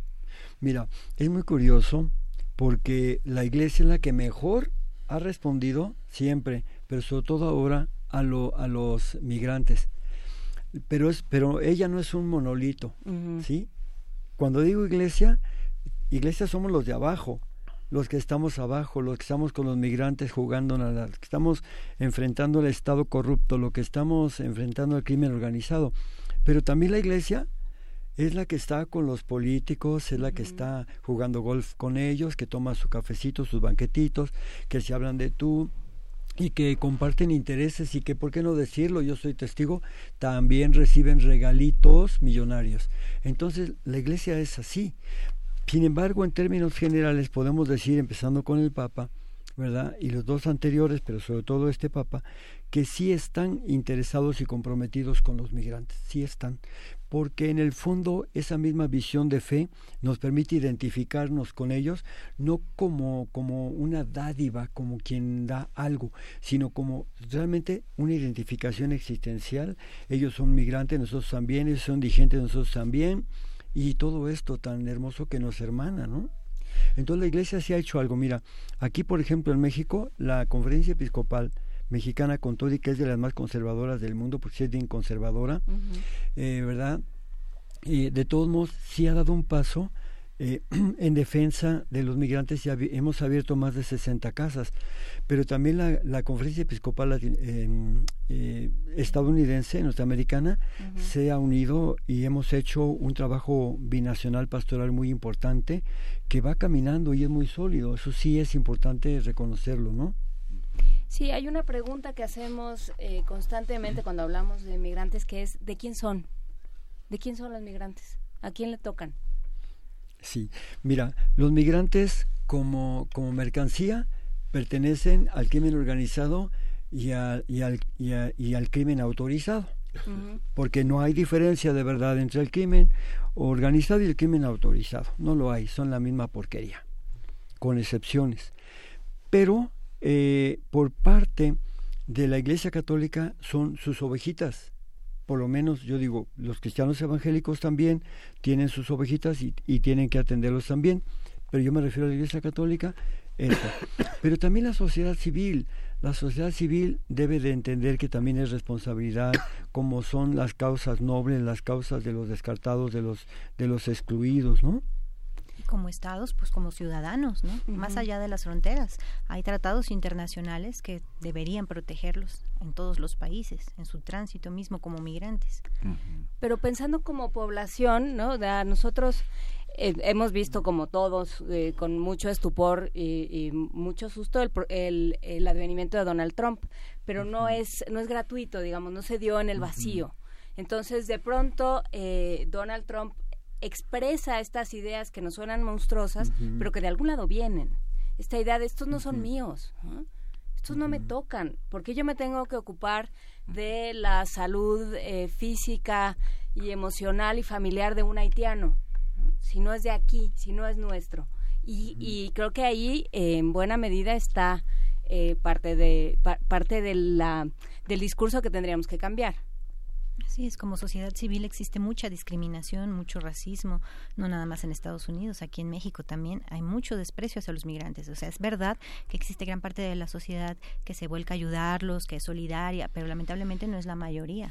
Al contrario, la mayoría tiene muchos prejuicios también promovidos por los medios de comunicación. Por ejemplo, en el caso de los adolescentes, inmediatamente se les liga con las pandillas, con la delincuencia y pareciera que ser migrante es sinónimo de, delincuente o de peligro, ¿no? Y esto pues no, no es así. Mira, yo quiero, perdón, quiero comentar algo que estás diciendo. Mira, los migrantes son gente que están dentro de un sistema. Donald Trump es parte de un sistema, aunque la posición es diferente. Donald Trump no surge así de la nada, ni nació de Marte. No, él es, es muy sistémico. A él lo pone un sistema que además la, la capital del mundo del capitalismo es Estados Unidos. Y entonces es un juego. Los migrantes son víctimas, pero a la vez son, son una, un factor dialéctico que ya nadie puede parar y que es la antítesis del capitalismo que le van a dar a la cabeza justamente de Estados Unidos. Esto lo saben los supremacistas blancos y están temblando. Pero por otro lado, Donald Trump, eh, él intenta ser como un hombre coyuntural que, que permite em, externar lo peor de, de, los blancos supremacistas, porque hay que decirlo, hay blancos muy solidarios que han sido toda la vida em, luchadores en favor de las causas como la mm, el, contra el racismo, con, eh, en favor de, de, Martin Luther King, pero también de, de los eh, de César Chávez, de todo esto. Y entonces hay gente también muy positiva. Pero yo digo, Donald Trump está permitiendo sacar el, el, el trompismo, ¿sí? No el, trump, el trompismo. Y todo esto está, ya no hay límite, es muy interesante ya no hay límite. ¿Cómo, ¿Cómo con esta expresión de decir estos países de mierda, verdad? Como son los africanos, los haitianos, los salvadoreños, eh, ¿cómo los ven con tanto desprecio, no? Todo esto es parte de ese trompismo que no es exclusivo de Estados Unidos, sino también de Europa y de otros lados, de los árabes también, ¿no?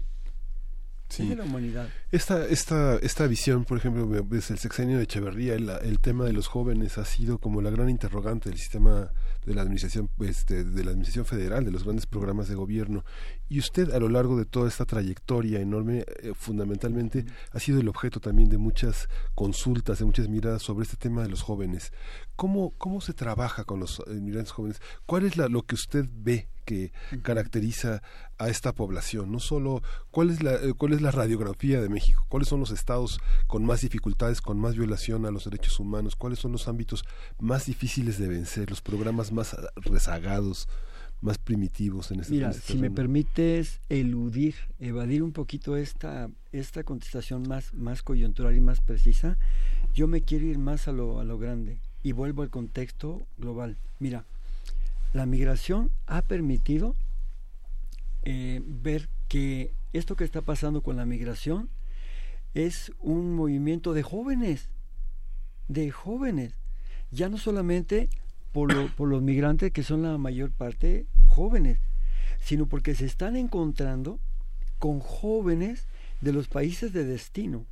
Y los países de destino, y esto lo explico aquí, como universidades, ya van 15 universidades de Estados Unidos, unas ya no están aquí, ya van 15 que van a los albergues mexicanos y, y entonces empiezan a encontrarse con, con, los migrantes, empiezan a hacer amistad y empiezan a hacer alianzas.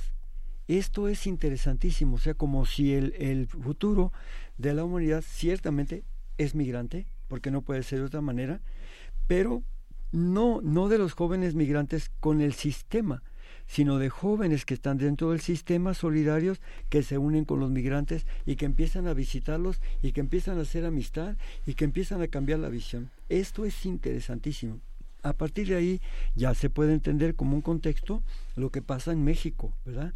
Lo que pasa en México. México es un país que como expresa del sistema capitalista y además está al servicio del sistema capitalista, pues desprecia a sus jóvenes, porque la verdad, no les da oportunidades, los desprecia, no, no invierte en ellos, en todos los, los aspectos con, donde ellos podían desarrollarse, sino solamente los mantiene para la producción los mantiene para el sistema capitalista. Y claro, hay mucha fuga de ellos y tenemos ahorita los Dreamers, que son el mejor ejemplo de ellos. Hay que decir de nuevo que estamos hablando con Alejandro Solalinde y Ana Luz Minera sobre este libro Los migrantes del sur, eh, Alejandro Solalinde, eh, publicado por Lince. Eh, Ana Luz, tú has trabajado de manera eh, especial, de manera especial y de manera académica el, el asunto de los jóvenes. ¿Qué, ¿Qué sucede con estos jóvenes que salen, que a lo mejor sacan sus familias en un eh, las familias del Salvador, de Honduras, de, de pueblos en, en, muchos conflictos que a lo mejor los sacan para, para que ellos sí puedan salvarse de alguna manera. Pues sí, como bien dices, ¿no? Y dice el padre, es una orfandad que vivimos por parte uh -huh. del Estado en toda la región. Y bueno, en el caso de los países de Centroamérica es la violencia principalmente la que los está orillando a migrar, los expulsa masivamente.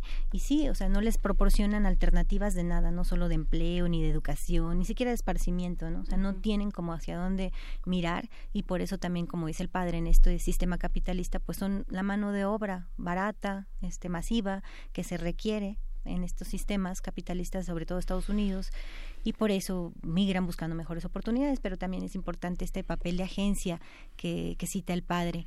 Esto es muy, muy relevante también porque ellos, pues a pesar de los obstáculos, de las adversidades, siempre son capaces de generar alternativas, estrategias para minorar estos obstáculos y uno de ellos es las redes sociales también, estas redes de solidaridad, no solo con los familiares que puedan tener en Estados Unidos o México, sino entre ellos mismos, como bien menciona el padre Solalinde como grupo etario, digamos, ¿no? O sea, encuentran afinidades por la edad, por los gustos y van creando este amistades sólidas a lo largo del camino, muchas de ellas en el tránsito, otras en los albergues.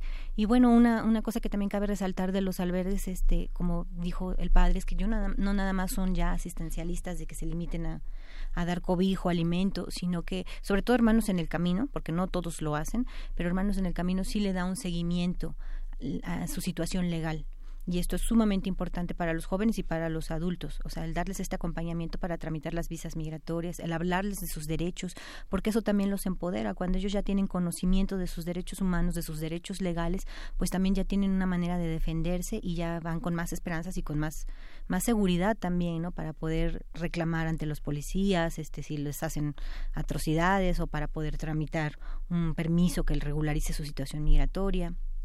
En fin.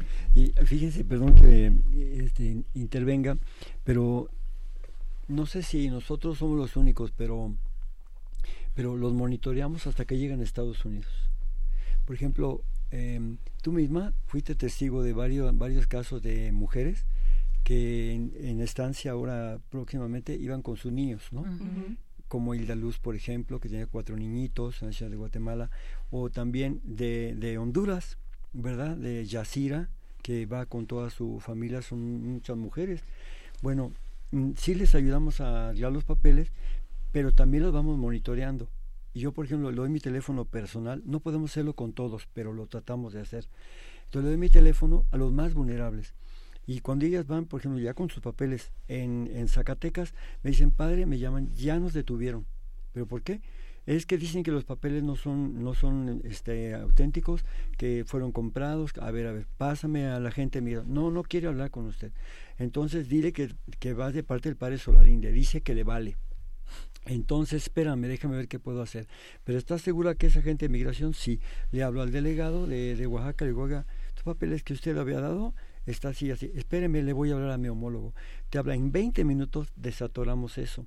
Vuelven a pasar y llegan a, Laredo, y allí en Nuevo Laredo, Tamaulipas, vuelve a suceder lo mismo. Tengo que hacer lo mismo y ahora también con la Policía Federal. Tiene que destrabarse todo eso hasta que llegan. Después dice, ya estamos aquí, ya vamos, ya estamos en la casa del migrante y me dicen, pero dicen que nos quedemos dos meses para arreglar los papeles, pero ¿cuáles papeles ustedes ya tienen papeles? No, tomen un taxi y váyanse al, al puente y pasen, crúcenlo y entréguense a migración. Así lo hicieron. Entonces ya pasan ellas y dicen, ya estamos aquí. Y nos siguen monitoreando y hasta que llegaron a, por ejemplo, en el caso de una de ellas, de, de Hilda Luz, a, a Miami ¿verdad? A Florida, llegan allá, ya está. Que ya sigue, pero mi hermano no me quiere recibir, que por quién sabe que busca una iglesia. Pues ya fuimos a una iglesia protestante, pero no nos quiere, busca una iglesia católica. No, pues que así aquí ya nos ayudaron. Pues qué bueno. O sea, todo eso tiene uno que hacer hasta que llegan.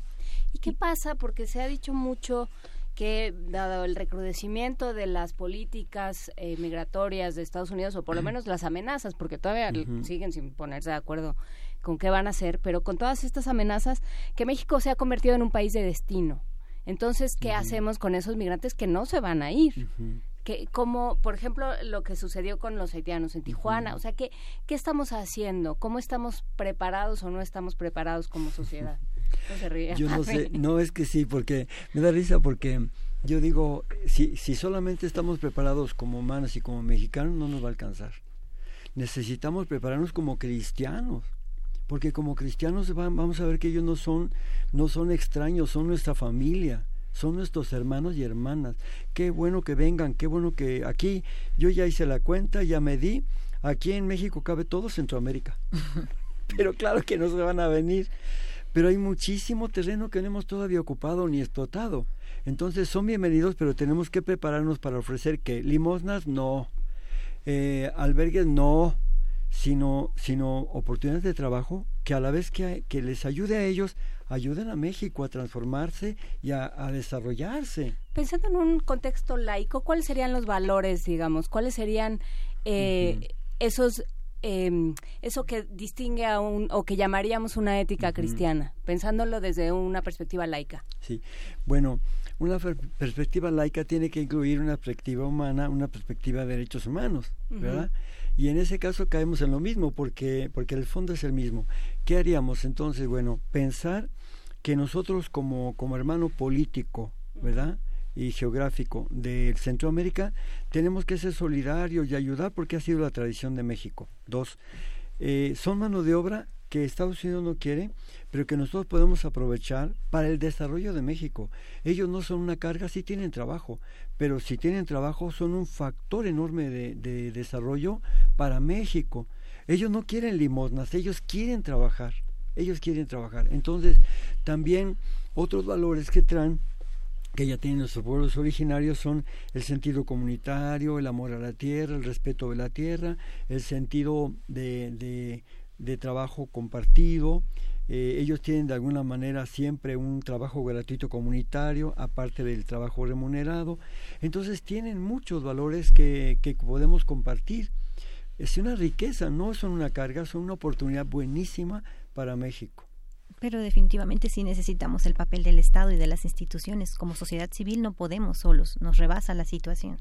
Sí necesitamos políticas privada. migratorias. Sí, y en esto, por ejemplo, que citaba usted del, del acompañamiento que da el albergue, eso es una cuestión que en la ley le corresponde a las instituciones. Al DIF, por ejemplo, cuando recoge a jóvenes o adolescentes, niños, al Instituto Nacional de Migración, dar este seguimiento, este acompañamiento a los consulados. Y no ocurre así. Sí, ¿cuántos hay que no llegan a los albergues, que no pueden, que, que no tienen tienen este salvoconducto, Son la digamos, mayoría. de llamar y decir, eh, me están deteniendo, o sea, que, que realmente son los más vulnerables, dentro de la Sí. vulnerabilidad están más vulnerables. ¿Cuántos tenemos eh, datos de cuántos son? Nadie tiene los datos, pero podemos hablar de 30 mil, 30 mil por lo menos, este, que, que van pasando, sí, cada año. De los albergues. En los albergues. Lo demás nos hablamos de, de 400 mil.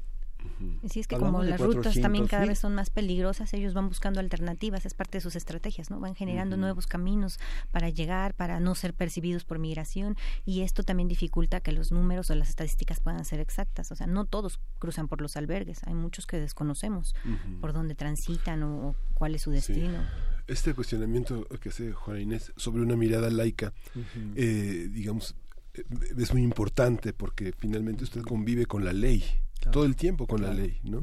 Si, este, digamos, eh, por más fe que se tenga, digamos, son los mecanismos institucionales los Sí, que sí, sí, de obstaculizan y toda esta Ujú. parte. Hay una parte, yo creo que hay un trabajo muy bello de Naipaul, este escritor de Trinidad, que se llama India, donde muchos de los eh, migrantes de todas estas personas perseguidas se integran al Islam porque ha sido una religión que ha permitido proteger a una gran masa de creyentes. En este caso, los jóvenes tendrían que estar obligados un poco a esta parte de qué pasa con la creencia, qué pasa con esta prédica en la que eh, tiene que haber una convicción, en el caso de usted, de que se conviertan, a, a- de que descubran la fe, de que se her- hermanen en ese sentido.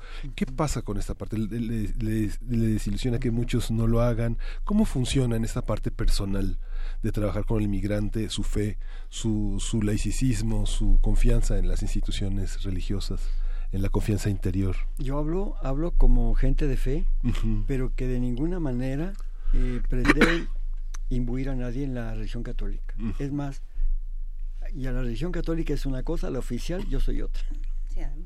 Pero, pero yo digo, no, aquí nos encontramos ante una gran diversidad. Yo hablo de un Dios que es más global, un Dios del reino, no de la religión católica.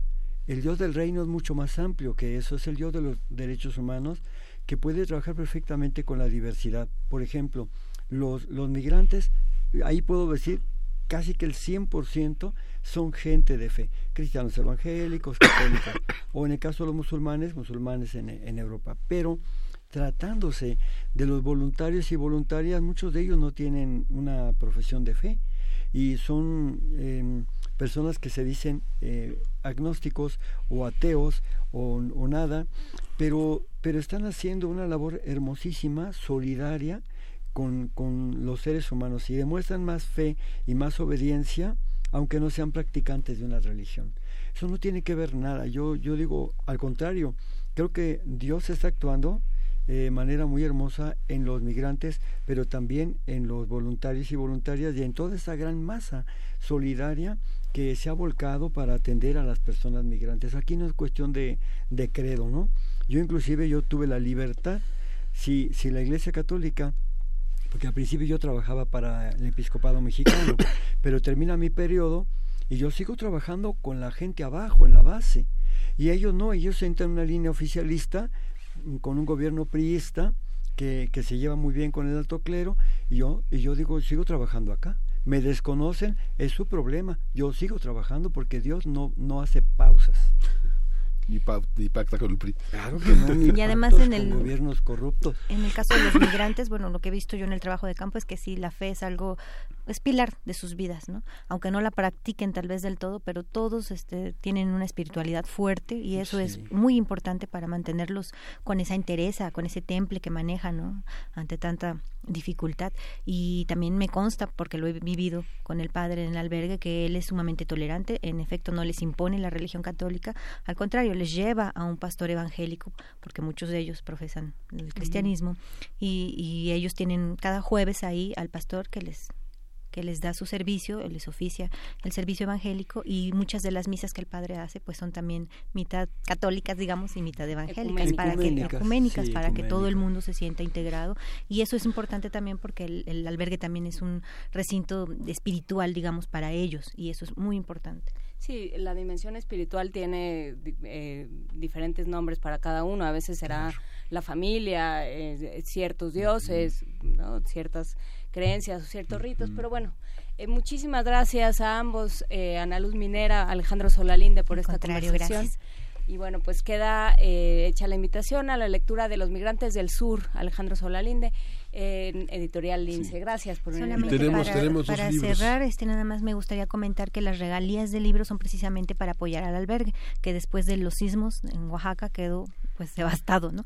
Y entonces este esa es una manera también de sumarnos como sociedad y de apoyar a esta causa a través de la compra del libro. Muchas gracias, eh, Ana Luz Minera. Y vamos a regalar dos libros por teléfono a quienes nos llamen, se interesen, ya. Y hay un bastidor Y acústico. nuestro- hay un bastidor ah, acústico que se llama 72 Migrantes, es la serie Fue especial. Una serie que se hizo aquí en Radio UNAM para justamente marcar este aniversario terrible de los eh, la matanza de los 72 migrantes. Vamos a escucharla.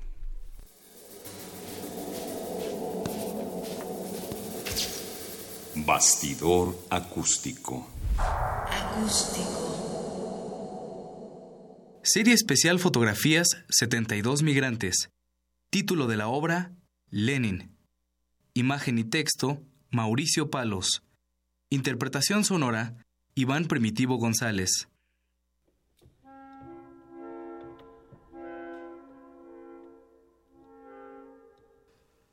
Conocí a Lenin el mismo día de su partida por la tarde. Tenía trenzas en el pelo que se había hecho en Estados Unidos. Tenía solo un par de días en su pueblo, pues lo acababan de deportar. Platicamos un momento y me comentó que esa noche él partía con otros cinco amigos de su pueblo, San Manuel Cortés, Honduras. Me invitó a ir a su casa. Le comenté que quería tomar algunas fotografías y tomar video. Al llegar, había como unas 20 personas en su casa, entre niños y adultos. Su madre y tías hacían baleadas, tortillas de harina con mantequilla y frijoles. Mientras, los que partían arreglaban sus cosas, se cambiaban de ropa y platicaban con los invitados. Se sentía un ambiente como de fiesta. Lenin se había cortado las trenzas para no llamar la atención en el camino y mimetizarse durante el viaje.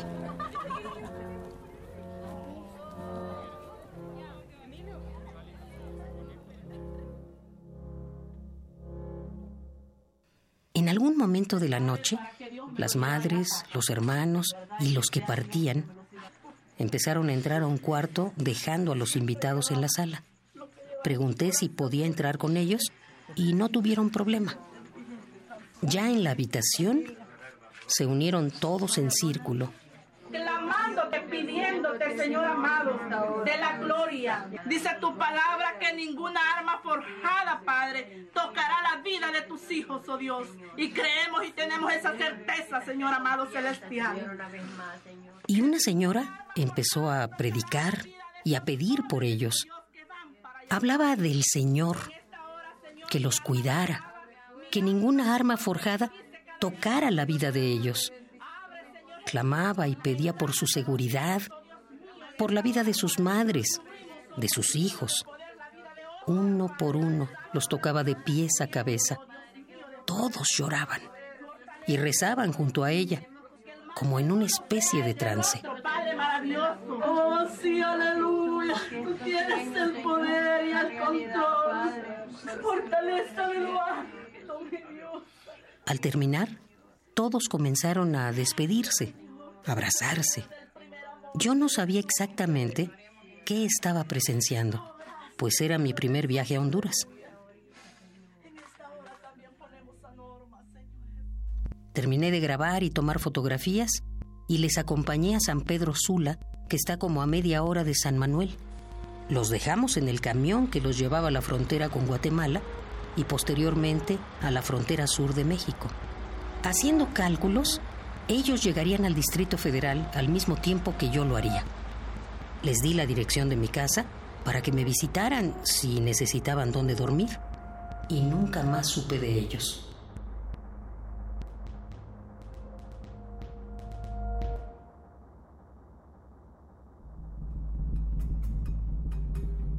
Esa noche, al regresar a donde dormía en San Manuel, todo vino a mí. Comencé a ver el material en video y las fotos y todo vino a mí de golpe.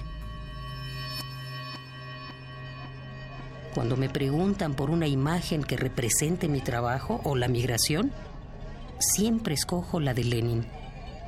Pues detrás de todo, de la violencia, de la pobreza, de las crisis políticas y del viaje por México, lo que más se daña es a la familia. Y una de las consecuencias más graves de la migración es el rompimiento de las mismas. Nos despedimos a las 10 de la mañana en punto. Gran conversación y, por supuesto, gran cápsula de, de bastidor acústico. Sí, muchas gracias. Muchas gracias, Juan Inés. Gracias a ustedes y nos vemos mañana. Gracias, Juan Inés. Gracias, Miguel Ángel. Nos escuchamos mañana. Esto fue Primer Movimiento. El mundo desde la universidad.